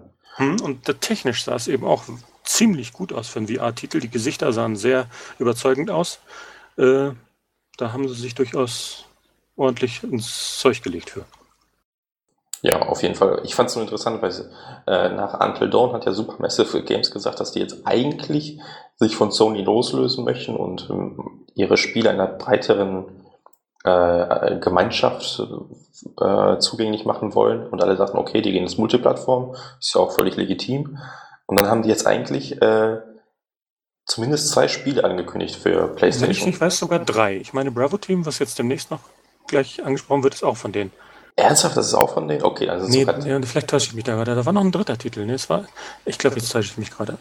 Ich, ich, ich könnte schwören. Ich gucke also- nochmal nach. Aber die, die haben drei Titel angekündigt. Erstens The Inpatient, dann noch einer von den Playlink-Titeln war Hidden- äh, Hidden interaktiver Agenda Film. oder Hidden- Hidden, Hidden Agenda, ja. Das war auch noch von denen. Und dann noch was, glaube ich. Das mag sein, Ich aber wie gesagt, Guck das ist mal halt. schnell, da kannst du dann zwischen dich mit Final Fantasy austoben. Bravo Team ist auch von Supermassive Games. Ja, okay, gut, dann haben sie sogar drei Titel angekündigt, was halt irgendwie verrückt ist. Ähm, ja. Ist aber natürlich gut für PlayStation-Spieler, kann ich mir vorstellen. Also manche Titel davon vielleicht auch für andere Konso äh, Virtual Reality-Systeme erscheinen, aber das kann uns ja egal sein. Gut, dann komme ich jetzt zu Final Fantasy XV, Monster of the Deep. Jetzt mal ganz ehrlich, Square Enix, was zum Geier hat dich geritten, so einen Mist da reinzubringen? Eindeutig haben sie sich nach der letzten Präsentation gedacht, hm, das war ja irgendwie alles Mist, was wir hier abgeliefert haben. Lass uns das nochmal komplett von vorne machen. Was machen wir? Und dann kamen sie halt aufs Angeln irgendwie, ne? Ja, es ist, da fehlen mir echt die Worte. Das ist halt wieder, also ganz ehrlich, wenn ich in VR angeln will, dann gibt es da bestimmt bessere Spiele als Monster of the Deep, Final Fantasy 15 und dann haben Leute berechtigte, die berechtigte Frage gestellt, Square Enix war nur mit dem Spiel auf irgendeiner Pressekonferenz. Wo bleibt was zu Final Fantasy 7? Wo bleibt was zu Kingdom Hearts 3, wo man kurz vorher einen Trailer ver veröffentlicht hat und solche Sachen? Und stattdessen kriegen die Leute sowas präsentiert. Also, ach, nee, sorry, aber das ist echt Das ist echt ziemlich seltsam. Und das wird jetzt ein eigenständiger Titel? Oder ist das jetzt Teil des Season Passes? Oder ist es vielleicht sogar Teil des Spiels für PlayStation VR-Besitzer? Wahrscheinlich nicht. Wahrscheinlich wird es das nicht gratis geben, aber Ich glaube nicht, dass es Standalone wird, aber äh, ob es ein DLC wird oder einfach nur ein Update, das kann ich jetzt auch noch nicht sagen. Also als DLC wurde ja jetzt gerade erst äh, diese neue Episode äh, von, wie heißt er denn? Hier der blonde Prompto. Prompto, genau, Episode Prompto angekündigt. Dementsprechend äh, würde ich das jetzt gar nicht so als DLC sehen, sondern eher als, keine Ahnung, vielleicht ein gratis Update. Nee, nie im Leben, aber ganz ehrlich, das ist Glaube mir ich auch sowas von egal. Das könnte ich meinetwegen auch kostenlos dazulegen, den Scheiß will ich nicht. Das war echt so die skurrilste Sache von der ganzen PSVR-Sektion. Ja, die Final Square Enix hat halt einen wirklich merkwürdigen Humor. Das haben sie schon öfter so gezeigt. Naja, danach ging es noch ein bisschen besser weiter mit Bravo Team. Das wird so ein Cover-based äh, Military Shooter, wo man da gegen menschliche Gegner mal ballert, statt immer nur gegen Fantasiewesen oder äh, so. Man wird damit auch wieder mit dem Aim-Controller spielen können. Das ist eins von den Titeln, die Sony schon angekündigt haben, die intern in Entwicklung sind für den Aim-Controller. Und äh, das ist wohl so ein Koop-Ding. Man kann da wohl entweder alleine oder mit einem computergesteuerten Mitspieler dann eben sich durch diese Level ballern. Ähm, ja, hat mich jetzt auch nicht komplett umgehauen, aber äh, mehr Futter für PSVR. Ein bisschen ballern und den Aim-Controller, das schadet auf jeden Fall nicht. Ja, sehe ich auch so. Also spielerisch mag das vielleicht echt gut sein am Ende, aber das, mich hat es vor allem irgendwie stilistisch völlig abgetürnt. Das ist halt irgendwie so ein Grau in Grau gewesen. Ich weiß nicht, da, da, das hat mich nicht angesprochen. Nee, ich weiß nicht. Vielleicht was für die Leute, denen äh, Farpoint zu fantastisch ist, dann. Ja, wer weiß, vielleicht. Aber dann zum Schluss haben wir ja doch noch mal was Schönes bekommen. Genau. Moss. Das ist nämlich mein Highlight aus dem äh, VR, aus der VR-Section. Da steuert man äh, nämlich zwei Sachen auf einmal.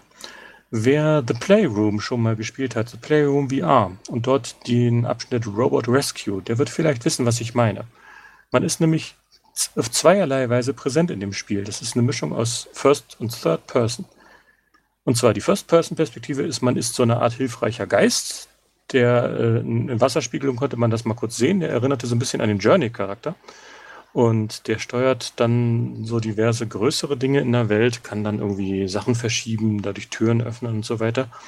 Für den anderen Protagonisten des Spiels. Und das ist nämlich eine kleine Maus. Und die steuert man mit äh, den äh, normalen DualShock-Controls und muss daher gegen andere Viecher wie Käfer und dann später haben sie noch gezeigt eine große Schlange, die sehr nett animiert war und muss sich halt da so durch die Welt durchschlagen und man muss sich quasi selbst dabei helfen. Und wer das, wie gesagt, das kann man sich echt am besten vorstellen, wer schon PSVR hat und diese Robot Rescue gespielt hat, der wird sagen, ja, genau davon wollte ich mehr und da wird man genau bedient und das sieht auch noch richtig gut aus. Ich bin da sehr gespannt drauf und hoffe, dass das ordentlich umfangreich ist. Auf jeden Fall, wie gesagt, mein Highlight davon in der Liste. Ja, kann man glaube ich so unterschreiben. Habe ich auch nichts mehr hinzuzufügen. Ja, das war es dann auch mit den VR-Spielen von Sony. Ich glaube, da kann man abschließend sagen, dass Sony durchaus nochmal ein Commitment abgegeben hat in Richtung VR. Also das war nicht nur so, okay, wir haben das noch, sondern wirklich, da kommt noch was, da könnt ihr euch noch auf einige Sachen freuen. Ich glaube, das ist in Ordnung. Ja, und eindeutig ist dort halt das Hauptaugenmerk der Neuankündigungen gewesen. Und äh, das ist einfach so, Sony hatte schon so viele heiße Eisen im Feuer, was normale Spiele angeht. Und die mussten einfach ein bisschen besser gezeigt werden. Und vor allen Dingen müssen die fertig gemacht und rausgebracht werden. Ne? Das ist einfach so. Da, man kann nicht jedes Jahr für die nächsten drei Jahre Titel ankündigen. Und deswegen haben sie da einfach das gemacht, was sinnvoll war. Sie haben Days Gone besser gezeigt, sie haben Spider-Man besser gezeigt, sie haben God of War nochmal besser gezeigt. Alles super. Und haben auch noch ein bisschen Überraschungen mit äh, Monster Hunter World und Shadow of the Colossus gehabt. Das war einfach das richtige, die richtige Entscheidung, finde ich. Und PSVR hingegen brauchte einfach noch mehr Rückenwind. Da wurde schon viel gemunkelt, das macht jetzt Sony überhaupt noch was und so. Und dann haben sie wirklich in dem Bereich richtig abgeliefert. Acht neue Spiele, das ist echt eine Hausnummer. Wobei man da sagen kann, dass Sony selbst kein einziges Spiel davon gemacht macht. Also sind ja alles ja, Titel, dass die von Third Party oder Indies kommen. Das ist das Einzige, was man dem vielleicht vorwerfen ja, okay. kann. Also ne Bravo Team und Impatient ist ja Supermassive ist in Kooperation mit Sony, soweit ich weiß. Also das, das ist okay. Und das, das Moss, ja soweit ich weiß, Second auch. Party. Hm. Aber es ist halt nicht so wie damals hier, äh, wie hieß das nochmal, dieses Mech-Spiel von Guerilla Cambridge. Ach, Rix. Rix. Genau, Rix. Äh, das entstand halt ja, okay, bei Sony. Das ne? kann gut sein, das ist richtig. Aber sonst denke ich auf jeden Fall eine tolle Präsentation und zeigt, dass Sony auf jeden Fall dahinter steht. Und eine gute Kooperation, wo sie dann eben auch vielleicht finanziell und, und mit anderen Mitteln dann eben unter die Arme greifen, damit die Spiele eben gut laufen auf PSVR, äh, ist ja auch wichtig. Definitiv. Aber allgemein zur Pressekonferenz, ich glaube, vom, vom Aufbau der Pressekonferenz gibt es wenig zu meckern, auch wenn manche Leute sich ja echt beschwert haben, dass zu wenig geredet wurde, was ich kann ich nicht ganz nachvollziehen. Man kann es nicht recht machen, ne? Das sowieso nicht, ja. Aber äh, das Einzige, was mir halt gefehlt hat, war wirklich so eine Art Kracher, wo man sich denkt, wow, was wirklich überraschend ist. Shadow of the Colossus und Monster Hunter sind sicherlich überraschend gewesen, aber es war halt irgendwie so, okay, ist nett, aber halt nichts, was einen umhaut. So. Ja, es lag wahrscheinlich einfach wirklich der Fokus darauf, die Spiele, die man jetzt in den letzten Jahren so angekündigt hat, jetzt endlich vernünftig zu präsentieren.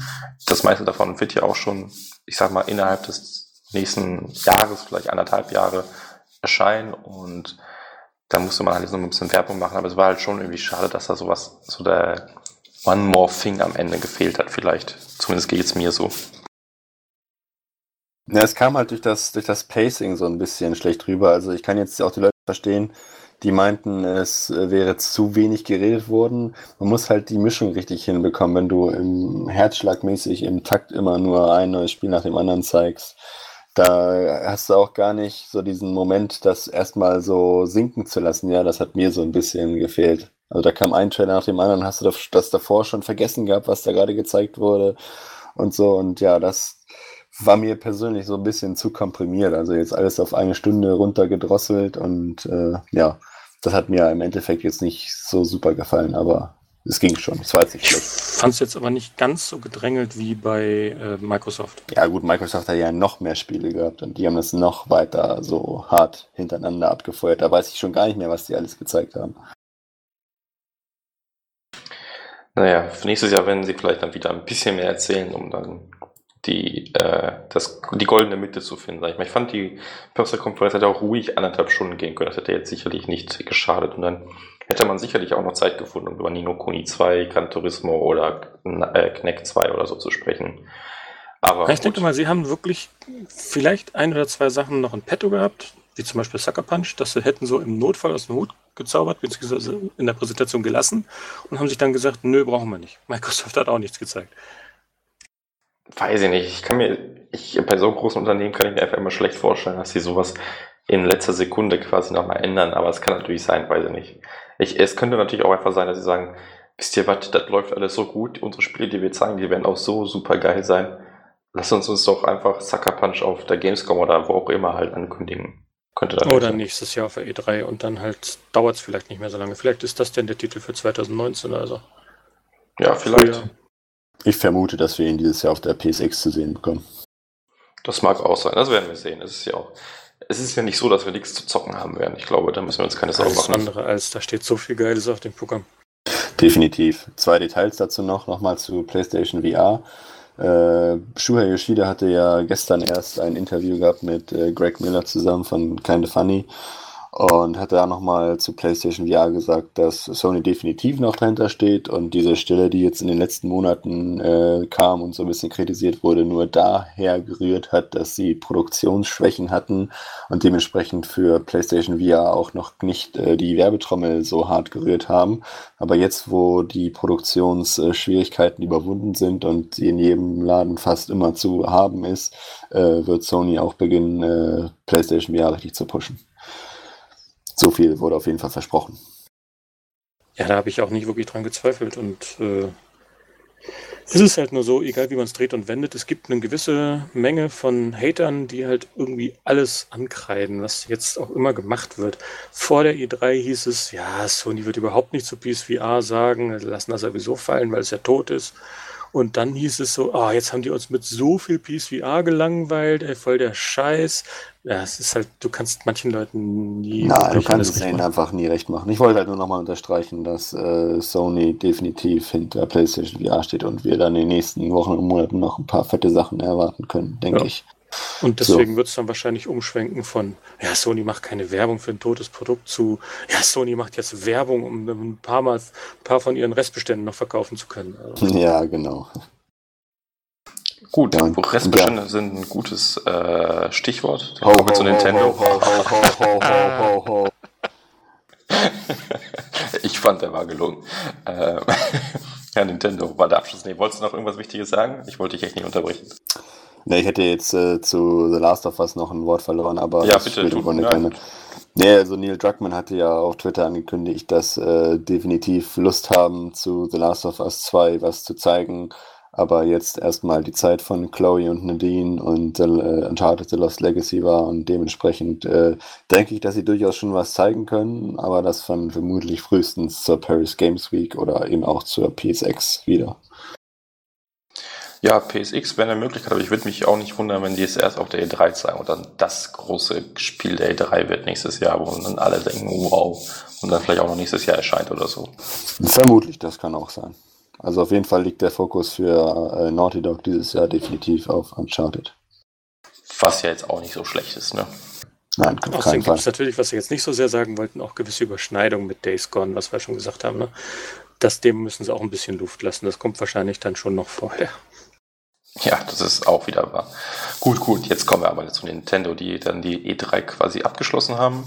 Die haben ja wieder ihre Nintendo Direct abgehalten mit irgendwie 30 Minuten oder so, so Pi mal Daumen. Äh, es war nicht die schlechteste Konferenz, in Anführungsstrichen, weil eine richtige Konferenz war es ja nicht. Und die haben einige Sachen angekündigt. Ja, ich weiß nicht, ich glaube, da möchte Papa Justify jetzt sich auslassen. Ja, was soll ich sagen? Also zurzeit bin ich so ein bisschen auch nur ein Nintendo-Fan, weil die mich am, zurzeit auch am meisten so packen mit den Titeln, die sie bringen, weil die halt alle so frisch und neu sind. Das hatte ich ja schon jahrelang drauf gewartet, weil ich halt äh, ja, Nintendo ziemlich stale, also langweilig fand und ziemlich statisch auch mit dem, was sie so ankündigen. Also Mario immer dasselbe, Zelda immer dasselbe. Und jetzt hatten sie halt mit Breath of the Wild zunächst mal so einen richtig frischen Zugang zu Zelda gemacht und der nächste große Titel, der von Nintendo kommt, ist ja Mario Odyssey, der halt auch äh, komplett frischen Wind in die schon, ich sag mal, altbackene Super Mario-Reihe bringt und da habe ich richtig Bock drauf. Ähm, ja, das war Man so. Man kann da anscheinend jeden Scheiß übernehmen, ne? Jedes Monster, jedes Vieh. Genau, und dann halt verschiedene richtig irre Welten. Halt eine Welt, die so ziemlich New York nachempfunden ist, mit echten Menschen, die da rumlaufen und ja, Finde ich jetzt eher weniger gelungene äh, Integration, muss ich sagen. Ja, es, es, sieht irgendwie absurd komisch aus. Auch äh, der, der Trailer wurde ja angekündigt mit einem T-Rex, der ins Bild reinläuft, der auch scheinbar von Mario übernommen werden kann und im Spiel drin ist. Das ist halt so ein ganz, keine Ahnung, skurriler Zugang zu einem Mario-Spiel, aber es ist halt auch irgendwie total neu und frisch und ja, wie willst du halt so ein 2D oder 3D Jump'n'Run neu erfinden. Ja, auf so eine Art und Weise vielleicht mit so einem ganz neuen Artstyle, ganz neuen Zugang. Keine, Keine Ahnung. Ahnung. ich mochte Galaxy sehr.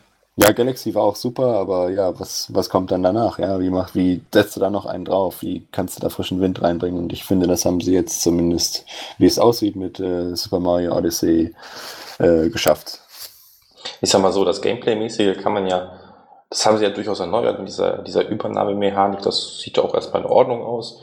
wie sich dann letztlich spielt, muss man sehen, aber diesen Stil, Mischmasch mit diesen halbwegs realistischen T-Rex und diesen Menschen, es ist ja nicht überall so. Es gibt ja diese relativ typischen Mario-Welten, sage ich jetzt mal, auch noch, aber das, dieses Stil-Chaos ist schreckt mich ehrlich gesagt immer noch ein bisschen ab. Das gefällt mir nicht. Es ist, es ist gewöhnungsbedürftig, da gebe ich dir recht, aber es hat so ein bisschen Ähnlichkeit mit Pikmin, muss ich sagen, wo er auch so quietschbunte Figuren in einer relativ realistischen Umgebung unterwegs sind und so. Also ich, es ist nicht so abwegig bei Nintendo. Aber ja, es ist schon was ganz anderes auf jeden Fall.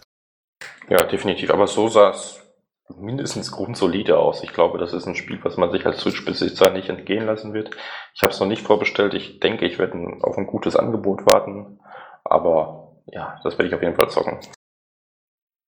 Genau, dann hatte ähm, Nintendo ist nochmal ganz kurz auf äh, Mario und Rabbits angegangen in der Präsentation auch. Halt auch so ein Titel, der mich mega reizt, wie wir ja schon vorhin drüber gesprochen haben. Dann haben sie für die Switch einen neuen Kirby-Teil angekündigt. Spätestens da hattest du deine Wette verloren. Leider ja. Wobei ich genau. finde, dass der neue Kirby-Titel verglichen mit dem Wii U-Titel, das war dieses komische hier äh, äh plastische Ding da, ja, ziemlich, ziemlich ja. mit diesem Faden und so. Nee, nee, nee, nee. Äh, Kirby hatte ja auch so, so einen Knetmasse-Look. Ach so. Ich finde, da hat der, der Switch echt, sieht einfach nicht gut aus. Also hätte ich lieber das Wii U-Spiel gehabt. Ja, also kann man, kann man sehen, wie man möchte. Ne? Also ich es gab ja auch noch nicht super viel zu sehen. Genauso wenig bei dem neuen Yoshi-Titel, der ange, angekündigt wurde. Nochmal ganz kurz zu Kirby und Flatter zu Yoshi. Konnte man die früher auf Wii U auch mit mehreren Leuten spielen? Äh, soweit ich weiß schon. Zumindest den Yoshi-Titel weiß ich, konnte man mit mehreren spielen. Okay, Kirby geht ja wohl zu viert. Das ist ja schon mal auch nicht schlecht. Solche Titel mag ich ja auch immer. Definitiv und alles immer unter diesem Gesichtspunkt, den ich halt so genial finde, die Switch überall mit hinnehmen zu können. Ja, einfach, keine Ahnung, gechillt irgendwo draußen in der Natur zu sitzen und dann coole Spiele zu zocken. Das begeistert mich halt noch immer, deswegen bin ich zurzeit halt so ein bisschen Nintendo-Fanboy vielleicht, aber ja, auf jeden Fall äh, halt die gewohnten Titel kann man sagen, Kirby, Yoshi, ja, gibt es neue Titel nächstes Jahr und äh, da kann man sich sicherlich drauf freuen, sind immer gelungene Titel. Aber ich denke mal, die absoluten Highlights waren sicherlich zunächst mal das neue Nintendo, äh, das neue Nintendo, das neue Pokémon-Spiel, das jetzt doch entgegen aller Erwartungen angekündigt wurde.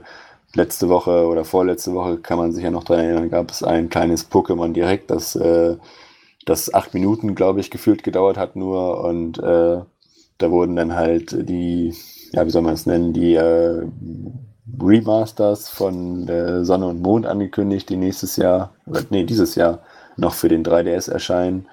Äh, und ja, Ultra Sun und Moon heißen die, glaube ich. Und ja, Leute hatten ja erwartet, dass dann noch äh, Pokémon Stars angekündigt wird, also sozusagen die Fusion aus Sun und Moon für die Switch, also ein vollwertiger Pokémon-Teil auf der Switch. Kam aber nicht. Und jetzt wurde es doch in einem Video, in einem Interview mit dem äh, Producer der Pokémon-Serie doch angekündigt, es wird einen Core-Pokémon-Titel auf der Switch geben. Und ja, ja aber nicht konkreter schon, als das. Also nicht nee, gesagt, das, dass es das, Stars ist, also nicht, wo es nee, genau. ist. Ja, das gehen halt die Spekulationen los. Wird es dann schon für die nächste Generation sein oder wird es dann halt doch irgendwie einfach nur Pokémon Stars? Gut, da gab es jetzt nicht wirklich viel Informationen zu, aber zumindest die Bestätigung, dass wir einen fetten Pokémon-Titel für die Switch bekommen werden, was auch Sinn macht in meinen Augen. Ja. Die wollen wahrscheinlich auch ein bisschen warten, bis es ein paar Millionen Geräte gibt, weil sie wollen ja gerne viele Millionen von ihren Spielen verkaufen. Da sind die sicher anspruchsvoll. Definitiv. Und ich denke mal, so ein Titel auf einer neuen Konsole schüttelt man jetzt auch nicht so einfach aus dem Ärmel, aber gut. Ich meine, wie viele Bestätigungen brauchen denn die 3DS-Fans noch, um zu sehen, es wird jetzt kein 4DS mehr geben oder so. Auch ewig wird es auch nicht mehr weitergehen mit dem 3DS. Sicherlich jetzt noch eine Weile, aber äh, früher oder später ist Switch die neue Handheld-Konsole. Ja, es macht auch einfach Sinn in meinen Augen, weil irgendwie nehmen sich dann die Switch und der 3DS doch irgendwie, keine Ahnung, die Kunden weg, würde ich jetzt behaupten. Aber Pokémon war die erste von zwei Ankündigungen, die in meinen Augen total daneben waren. Also. Ja, von dem Stil her war es schon ziemlich schlecht, einfach nur zu sagen, jo, wir machen was. Ja, definitiv. Also da kann man nichts nicht, nicht mehr zu sagen, weil es war einfach blöde. Das war einfach irgendwie nur, nur Fanservice. Sie mussten das jetzt raushauen. Und trotzdem ist, denke ich, bei vielen Pokémon-Fans einfach das Herz stehen geblieben für den Moment. Ja, natürlich, aber es sind, sind halt Spiele, die wahrscheinlich nicht mal nächstes Jahr erscheinen werden und die haben ja nicht mal wie Konzeptzeichnungen gezeigt oder sonst was. Es war einfach nur so, ja Leute, übrigens, wir arbeiten jetzt auch an einem Pokémon-Titel für die Switch. Äh, okay, danke. Ich weiß nicht, das fand ich. Ja, so. hätte man, hätte man mehr draus machen können, aber wie man an der Reaktion sieht, äh, es reicht schon aus, ja. Ja, es kann ich nicht so ganz nachvollziehen, aber gut, die Nintendo-Fans. Nintendo einfach von seinen Fans extrem viele Vorschusslorbeeren.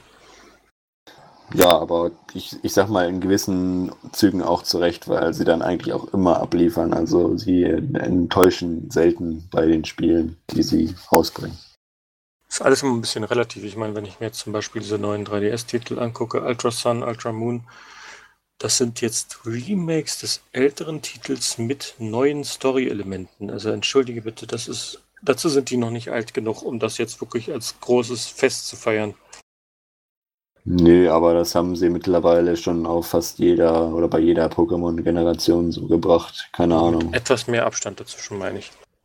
Ja, vielleicht. Ich bin jetzt nicht so bewandert in der Pokémon-Geschichte. Ich habe schon seit, keine Ahnung, X und Y keinen äh, Pokémon-Titel mehr gespielt. Aber ähm, ja, ich freue mich auf jeden Fall drauf, dass tatsächlich einer für die Switch kommt, weil das einfach so viel Sinn macht. Und ähm, ja, grafisch sicherlich dann auch endlich mal ein Schritt nach vorne wird gegenüber den 3DS-Titeln, äh, hoffe ich zumindest. Und ja, bin gespannt einfach, was die daraus machen. Genau, und bevor wir jetzt äh, zu dem nächsten großen Punkt kommen, würde ich halt nochmal ganz schnell den äh, Zelda-DLC ansprechen der wie erwartet eigentlich auch äh, erwähnt wurde und jetzt konkretisiert wurde, sogar von, von Nintendo. Auch der zweite. Der erste wird ja jetzt sogar schon Ende Juni erscheinen. Das ist äh, dieser Trials of keine Ahnung was, also sozusagen einfach nur so ein Hard Mode, der da reinkommt in die äh, in Zelda Breath of the Wild, der dann noch irgendwie so eine Art keine Kampfarena reinbringt, wo man sich halt von Level zu Level stärkeren Gegnern stellen muss, um dann nochmal richtig coole Items abgreifen zu können. Der dann auch nochmal äh, neue Items bringen soll, mit der man auf den Karten besser hin und her wandern kann, angeblich, oder sich teleportieren kann. Äh, ja, das so das Grobe zum ersten DLC. Der zweite, der dann im äh, Ende des Jahres, im Dezember vermutlich erscheinen wird, soll dann äh, halt auch neue Story-Elemente bringen. Da wird es dann wie angekündigt um äh, diese vier Champions gehen aus dem Spiel, die dann eine größere Rolle spielen werden. Äh, mehr Konkretes gab es dazu nicht. Äh, ich hatte ja die Hoffnung, dass man dann vielleicht äh, Zelda spielen wird in dem Zug, aber Link wird man definitiv nicht spielen können, weil er zu der Zeit ja noch in seinem Tiefschlaf war. Dementsprechend ähm, ja, wird es spannend, wie dieser DLC aussehen wird im Endeffekt. Aber was äh, Nintendo in meinen Augen genial macht, ist, sind diese Amiibos, die sie immer produzieren, die dann äh, zu den äh, Spielen in allen möglichen Formen und Farben erscheinen. Zu äh, Super Mario Odyssey wurden neue angekündigt. Jetzt zu den DLCs von Zelda wurden auch neue Amiibos angekündigt. Also ich bin da ein riesen Fan von der Idee, halt so eine kleine Sammelfiguren zu haben, die man auch in den Spielen äh, cool anwenden kann. Und äh, ja, der Erfolg gibt Nintendo recht. Ja, Nintendo-Fans stellen sich halt den, die Microtransactions ganz gerne ins Regal, ne? Und ja, bezahlen dafür das Zehnfache. Definitiv, also Nintendo macht es schon smart und äh, das wirkt aber dann halt auch irgendwie, als hätte man mehr in der Hand, wenn man halt auch so eine kleine coole Mario oder was auch immer Zelda-Figur hat, die man sich ins Regal stellen kann. Naja, ich bin irgendwie halt so ein bisschen verliebt in diese Amiibo-Figuren, gerade auch die neuen, die da jetzt erscheinen werden. Äh, da werde ich mir sicherlich einige von besorgen. Es gibt übrigens Apps, womit man die ganzen Abingo-Sachen über die Handys quasi simulieren kann. Das funktioniert auch. Klar, es ist ja nicht mehr als äh, ganz normaler NFC, wo man einfach nur den Code auslesen muss und den dann mit seinem Handy über NFC auch problemlos äh, dann in die Switch oder Wii U reinspielen kann. Aber man hat halt dann halt nicht die Figur. Das ist wohl wahr. Hätte ich einen 3D-Drucker, würde ich sie dir auch anbieten können. Nee, ich bezahle dann lieber meine 10 Euro und kaufe sie mir im Laden. Aber danke für das Angebot. ja, gut. Ja, Genau, und äh, bevor wir dann zu meinem persönlichen Highlight kommen, und ich glaube zum Highlight aller Nintendo-Fans, ähm, nochmal ganz kurz erwähne Xenoblade Chronicles äh, 2, das ja alle mittlerweile schon abgeschrieben hatten für dieses Jahr, wurde jetzt tatsächlich doch noch für dieses Jahr äh, äh, bestätigt. Es bleibt immer noch abzuwarten, ob sie das wirklich einhalten können, aber ähm, ja, soll noch 2017 erscheinen, ist halt einer der großen äh, JRPG-Teile oder Titel für die Nintendo-Konsolen, hat eine riesengroße Fanbasis. Ist das denn wirklich so gut? Weil der Trailer sah halt so, so super japanisch generisch aus. Es hätte auch jedes andere japanische JRPG ja, sein da können. stecke ich erst so gar nicht drin. Aber mein Sohn hat da tatsächlich Charaktere erkannt. Oder war es bei Fire Emblem? Da waren ja zwei irgendwie, ne? Ja, Genau, Emblem vielleicht. Es gab eher. einmal Fire Emblem Warriors noch und ähm, ja halt Xenoblade Chronicles 2. Äh, mir sagen beide Titel jetzt nicht so viel. Ich habe jetzt Xenoblade auch noch nicht gespielt, aber ich weiß halt, dass das einer der größten RPG-Teile ist äh, oder Titel ist auf den Nintendo-Konsolen. Und ich fand jetzt persönlich den Trailer, den sie gezeigt haben, auch unspektakulär im Vergleich zu dem äh, aus der Switch-Ankündigungspräsentation im Anfang Januar. Aber gut, äh, die Fans werden es sicherlich mögen, sicherlich kaufen, aber halt die Überraschung ist halt wirklich noch 2017 erscheinen, nicht wie alle schon erwartet haben, dass es 2018 kommt erst. Gut, kann man nicht drüber klagen, ne? noch mehr Futter für die Switch. Aber wir gehen jetzt über auf das große Highlight sozusagen der Du meinst Metroid der Samus E3? Returns? Das war auch ein Highlight, muss man sagen. Das kam aber tatsächlich in der äh, Direct oder in den 30-minütigen Treehouse, Direct-Video Video gar nicht vor, sondern erst später so nebenbei angekündigt im Treehouse. Aber natürlich war es auch äh, Metroid Prime 4, das mit einem äh, Logo einfach nur angekündigt wurde, aber natürlich auch äh, die Herzen aller Fans hat höher schlagen lassen, weil wir ja äh, gebrannte Kinder sind, was Metroid angeht und da schon seit Jahren nichts mehr Vernünftiges kam und letztens erst äh, Metroid Prime Federation Force auf dem 3DS mehr oder weniger für Kontroversen gesorgt hat und einem auch kein richtiger Metroid-Titel war, wie sich die Fans ihn gewünscht haben. Und jetzt kommt Nintendo halt zurück, kündigt Metroid Prime 4 an, also der, das Sequel zu der beliebtesten Metroid-Serie sozusagen, die es ja seit dem GameCube nicht mehr gab. Zwar nochmal Auf der die, Wii, ne? auf der Wii wurden die drei, oder gab es da nochmal diese Collection, wo alle drei Titel Oh, nochmal nee, warte aufgelegt wurden. Gab es nicht auf der Wii noch einen exklusiven Titel? Es gab noch Other M, aber das war dann auch schon äh, ein Titel, den keiner mehr haben wollte, weil er halt auch nicht gut war. Ja, Aber bist du dir sicher, dass der dritte Teil von Metroid Prime nicht nur für die Wii erschienen ist? ich meine, dass alle drei Titel auf, der, auf dem GameCube erschienen sind von Metroid Prime. Deswegen wurde ja auch die Metroid Collection mit allen drei Titeln für die mal aufgelegt. Aber schlag mich, na, nagel mich jetzt nicht drauf fest. Es spielt ja auch keine Rolle. Auf jeden Fall waren diese Titel die letzten, die richtig Eindruck geschinden haben. Und das ist jetzt ja mittlerweile auch schon zehn Jahre her. Und ja, Fans hatten immer gehofft, dass wieder ein Metroid im alten Stil erscheint oder auf einen Nachfolger von Prime gehofft. Und jetzt kriegen wir sogar beides auf einmal.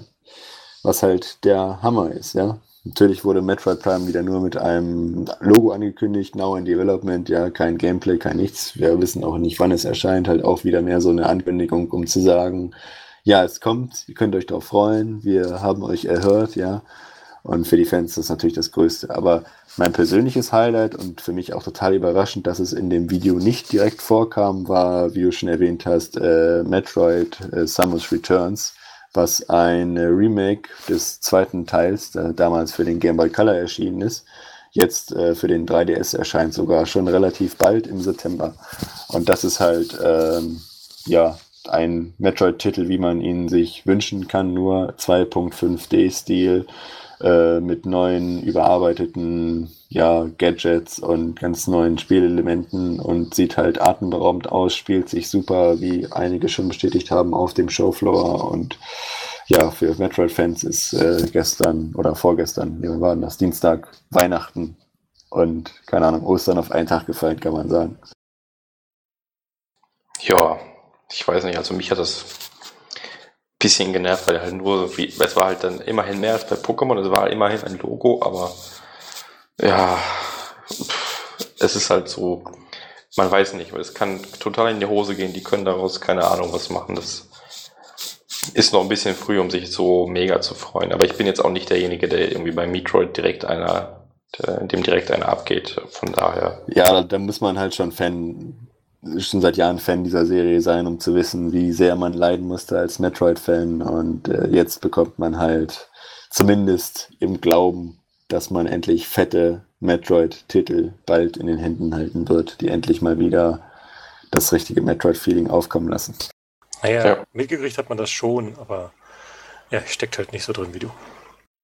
Ich persönlich hätte dann eher Interesse an den 2D-Spielen, so wie das Remake vom zweiten Teil, aber einen extra 3DS hole ich mir jetzt auch nicht mehr. Also der Zug ist dann auch abgefahren, leider. Nein, ich hätte mir persönlich ja auch gewünscht, dass, oder vielleicht passiert es ja sogar noch, dass der Titel dann auch irgendwann noch für die Switch kommt, aber ich denke, das war so, keine Ahnung, das letzte der vielleicht sogar der letzte große Titel noch für den 3DS dieses Jahr, keine Ahnung. Also mehr haben sie für den 3DS auch meines Erachtens nicht mehr angekündigt, äh, jetzt auf der E3. Nee, doch, das gibt noch ein Spiel, äh, irgend so ein Sushi-Maker, sonst was. Äh, okay, ja, wer auch immer das braucht, ja. Habe ich, hab ich gerade noch auf Twitter gelesen, das kann ich mich nur dran erinnern. ja, okay. Wie, also man sieht halt schon, ne, der 3DS eigentlich äh, öfter die, die, die Vorzeigetitel hatte auf der E3, ja, kriegt jetzt gar nichts mehr ab. Der Fokus war ganz klar auf der Switch und so wie Planet schon sagt, ich denke, äh, wir können uns bald von dem 3DS verabschieden.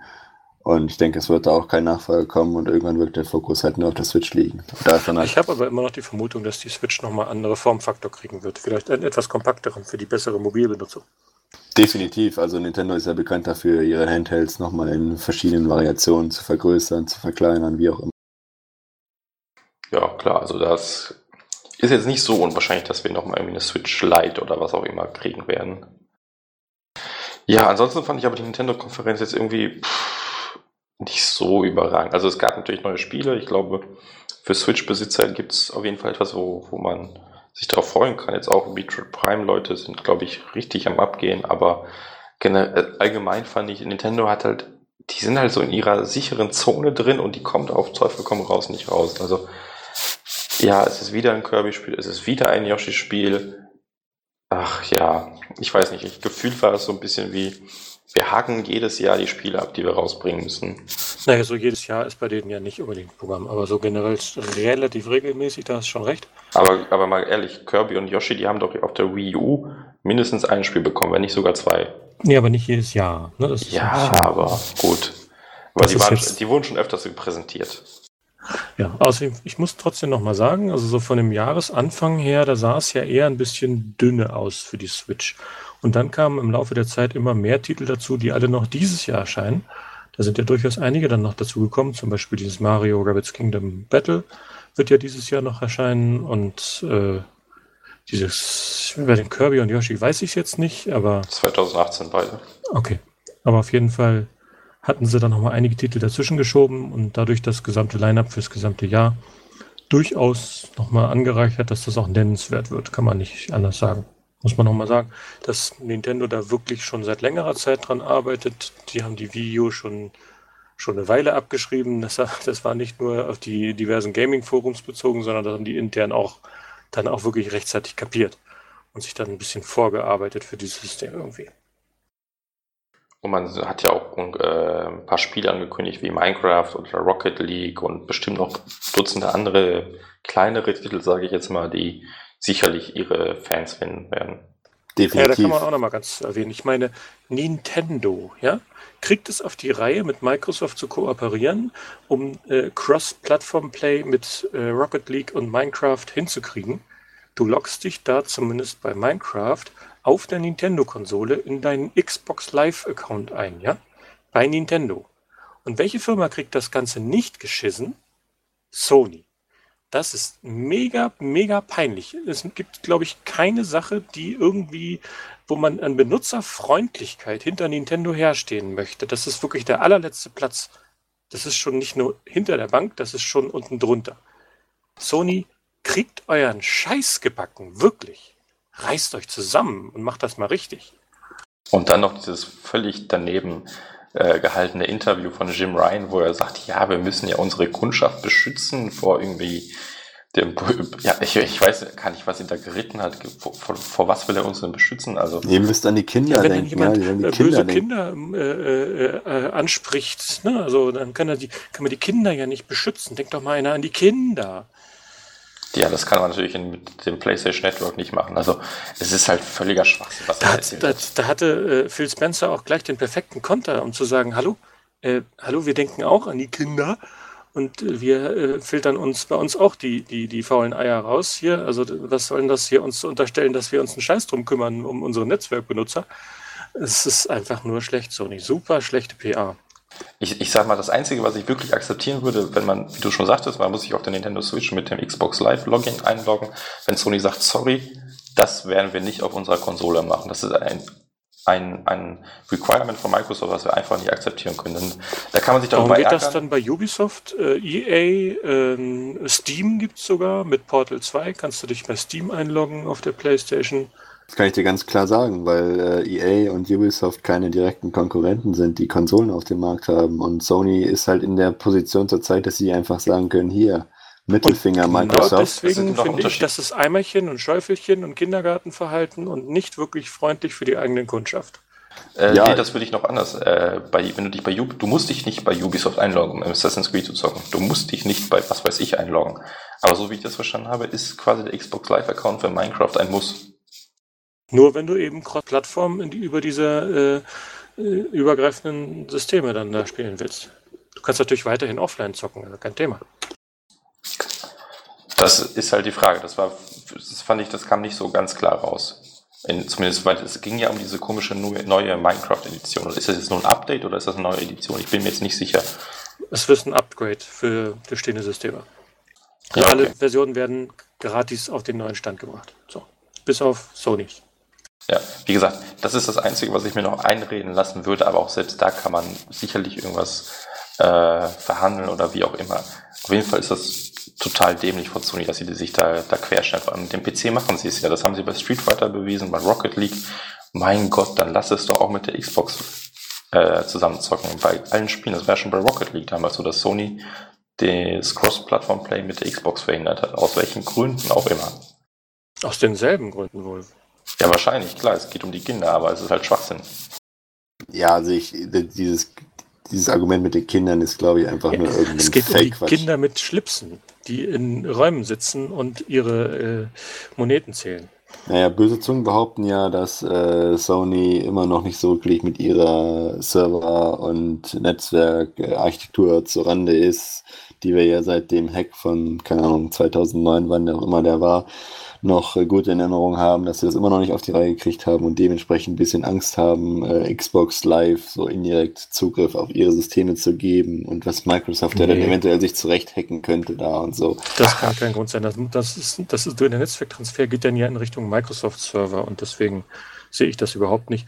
Aber was vielleicht Microsoft machen könnte, habe ich so an anderer Stelle mal vorgeschlagen, die könnten ja OAuth zulasten. Ne? Kannst dich bei Xbox Live mit deinem Sony-Account anmelden. Wie wären das? Oder mit einer Nintendo Network-ID. Na, da werden die bestimmt auch keine großen Freunde von sein. Aber wie auch immer, das, Sony sollte auf jeden Fall versuchen, da eine Lösung für zu finden, weil so ist es halt echt peinlich, wenn Nintendo in Sachen Online quasi ein Feature bietet, was Sony, warum auch immer, nicht möchte. Also das ist unglaublich. Das sollte wirklich alle Alarmglocken schrillen lassen. Ja, auf jeden Fall. Gut. Ich glaube, das wäre es dann auch zur E3, oder? Ja, wir haben lange genug geredet. Wir haben, glaube ich, alles im Detail besprochen, oder zumindest so weit wie wir gehen konnten. Und ähm, ja, war wie immer eine spannende E3. Viele neue coole Titel angekündigt. Vor allen Dingen vieles auch äh, besprochen, was auch im näheren Zeitraum erscheinen wird. Da haben sich all, fast alle Publisher und ja, die großen drei durchgängig verbessert, in dem Sinne, dass sie nicht irgendwie Großsachen angekündigt haben, die erst 2019 oder so vermutlich erscheinen werden, sondern wirklich viele Titel, die dann auch jetzt sp- spätestens im Herbst oder spätestens Anfang 2018 spielbar sein werden. Das ist für mich so persönlich das, was die ganze Sache ziemlich positiv abgerundet hat. Ich will dir nicht so grundsätzlich widersprechen, aber gerade bei Sony gab es doch einige Titel, die jetzt nicht unbedingt fürs Frühjahr anstehen und sch- schon gar nicht davor. Ja, aber vielleicht können wir jetzt so zum Abschluss ja nochmal die Highlights, also was, was war euer Highlight? Wirklich ein einziges Highlight der E3, wo ihr sagt, boah, damit habe ich nicht gerechnet oder das hat mich einfach umgehauen. Da, da denke ich heute noch dran. Weiß ich, wer mich anfangen, Planet. Also nichts, was mich jetzt wirklich komplett überrascht hat. Ich sag mal, es gab mehr PSVR-Unterstützung, als ich mir gewünscht habe. Nein, so kann man es auch nicht formulieren. Das klingt, als wäre es zu viel gewesen. Nein, es ist absolut super und mehr als ich äh, als Mindestmaß erhofft habe. So. Also übererfülltes Ziel und das ist toll. Ähm, ja, für mich hat man ja sicherlich gemerkt, äh, war Metroid einfach die größte Überraschung, weil halt irgendwie keiner damit gerechnet hat. Alles andere war für mich mehr oder weniger erwartet, aber Metroid und also das große Comeback von Metroid war halt irgendwie total überraschend und für mich dann auch das Highlight. Ja, ich, und für mich persönlich war es eigentlich äh, A Way Out von EA. Ich weiß nicht, das, dieses Konzept spricht mich einfach an. Das ist etwas, was man bislang noch nicht so gesehen hat. Ich hoffe wirklich, es wird denen gelingen, auch genug Leute zu finden und ich freue mich drauf. Das hat mich einfach überrascht, vor allem, dass man sowas bei EA sieht, ist jetzt nicht unbedingt selbstverständlich. Also, eine tolle Sache. Ich bin gespannt darauf. Hauptsache, man kann dann im Titelbild, ähnlich wie bei Mario 64, dem Typen dann die Nase noch ein bisschen länger ziehen. Aber was mich jetzt gerade noch, wo du das erwähnt hast, das Spiel äh, gefragt habe, sind diese Brothers-Entwickler, sind die jetzt Teil von EA, dass das da gezeigt wurde, oder war es einfach nur irgendwie gepublished von EA, oder wie läuft das? In die Kooperation, ne? Die haben auch so ein Programm. Ja, genau, die haben irgendwie so ein EA, keine Ahnung, wie das heißt, Programm. Wo Originals, glaube ich. Ja, mag sein, da war ja auch Unravel drin und so. Das sind halt nicht Leute, die bei denen arbeiten, aber EA published halt etwas höher qualitative Indie-Titel unter dem EA-Deckmantel, sag ich mal. Ah, okay. Ja, coole Sache. Gut, dann würde ich sagen, beenden wir das an dieser Stelle auch für heute. War ja doch ein durchaus langer Podcast und ja, ich denke, wir werden uns bestimmt demnächst irgendwann wiederhören und dann heißt es von mir auf Wiederhören. Ciao. Tschüssi. Bye, bye.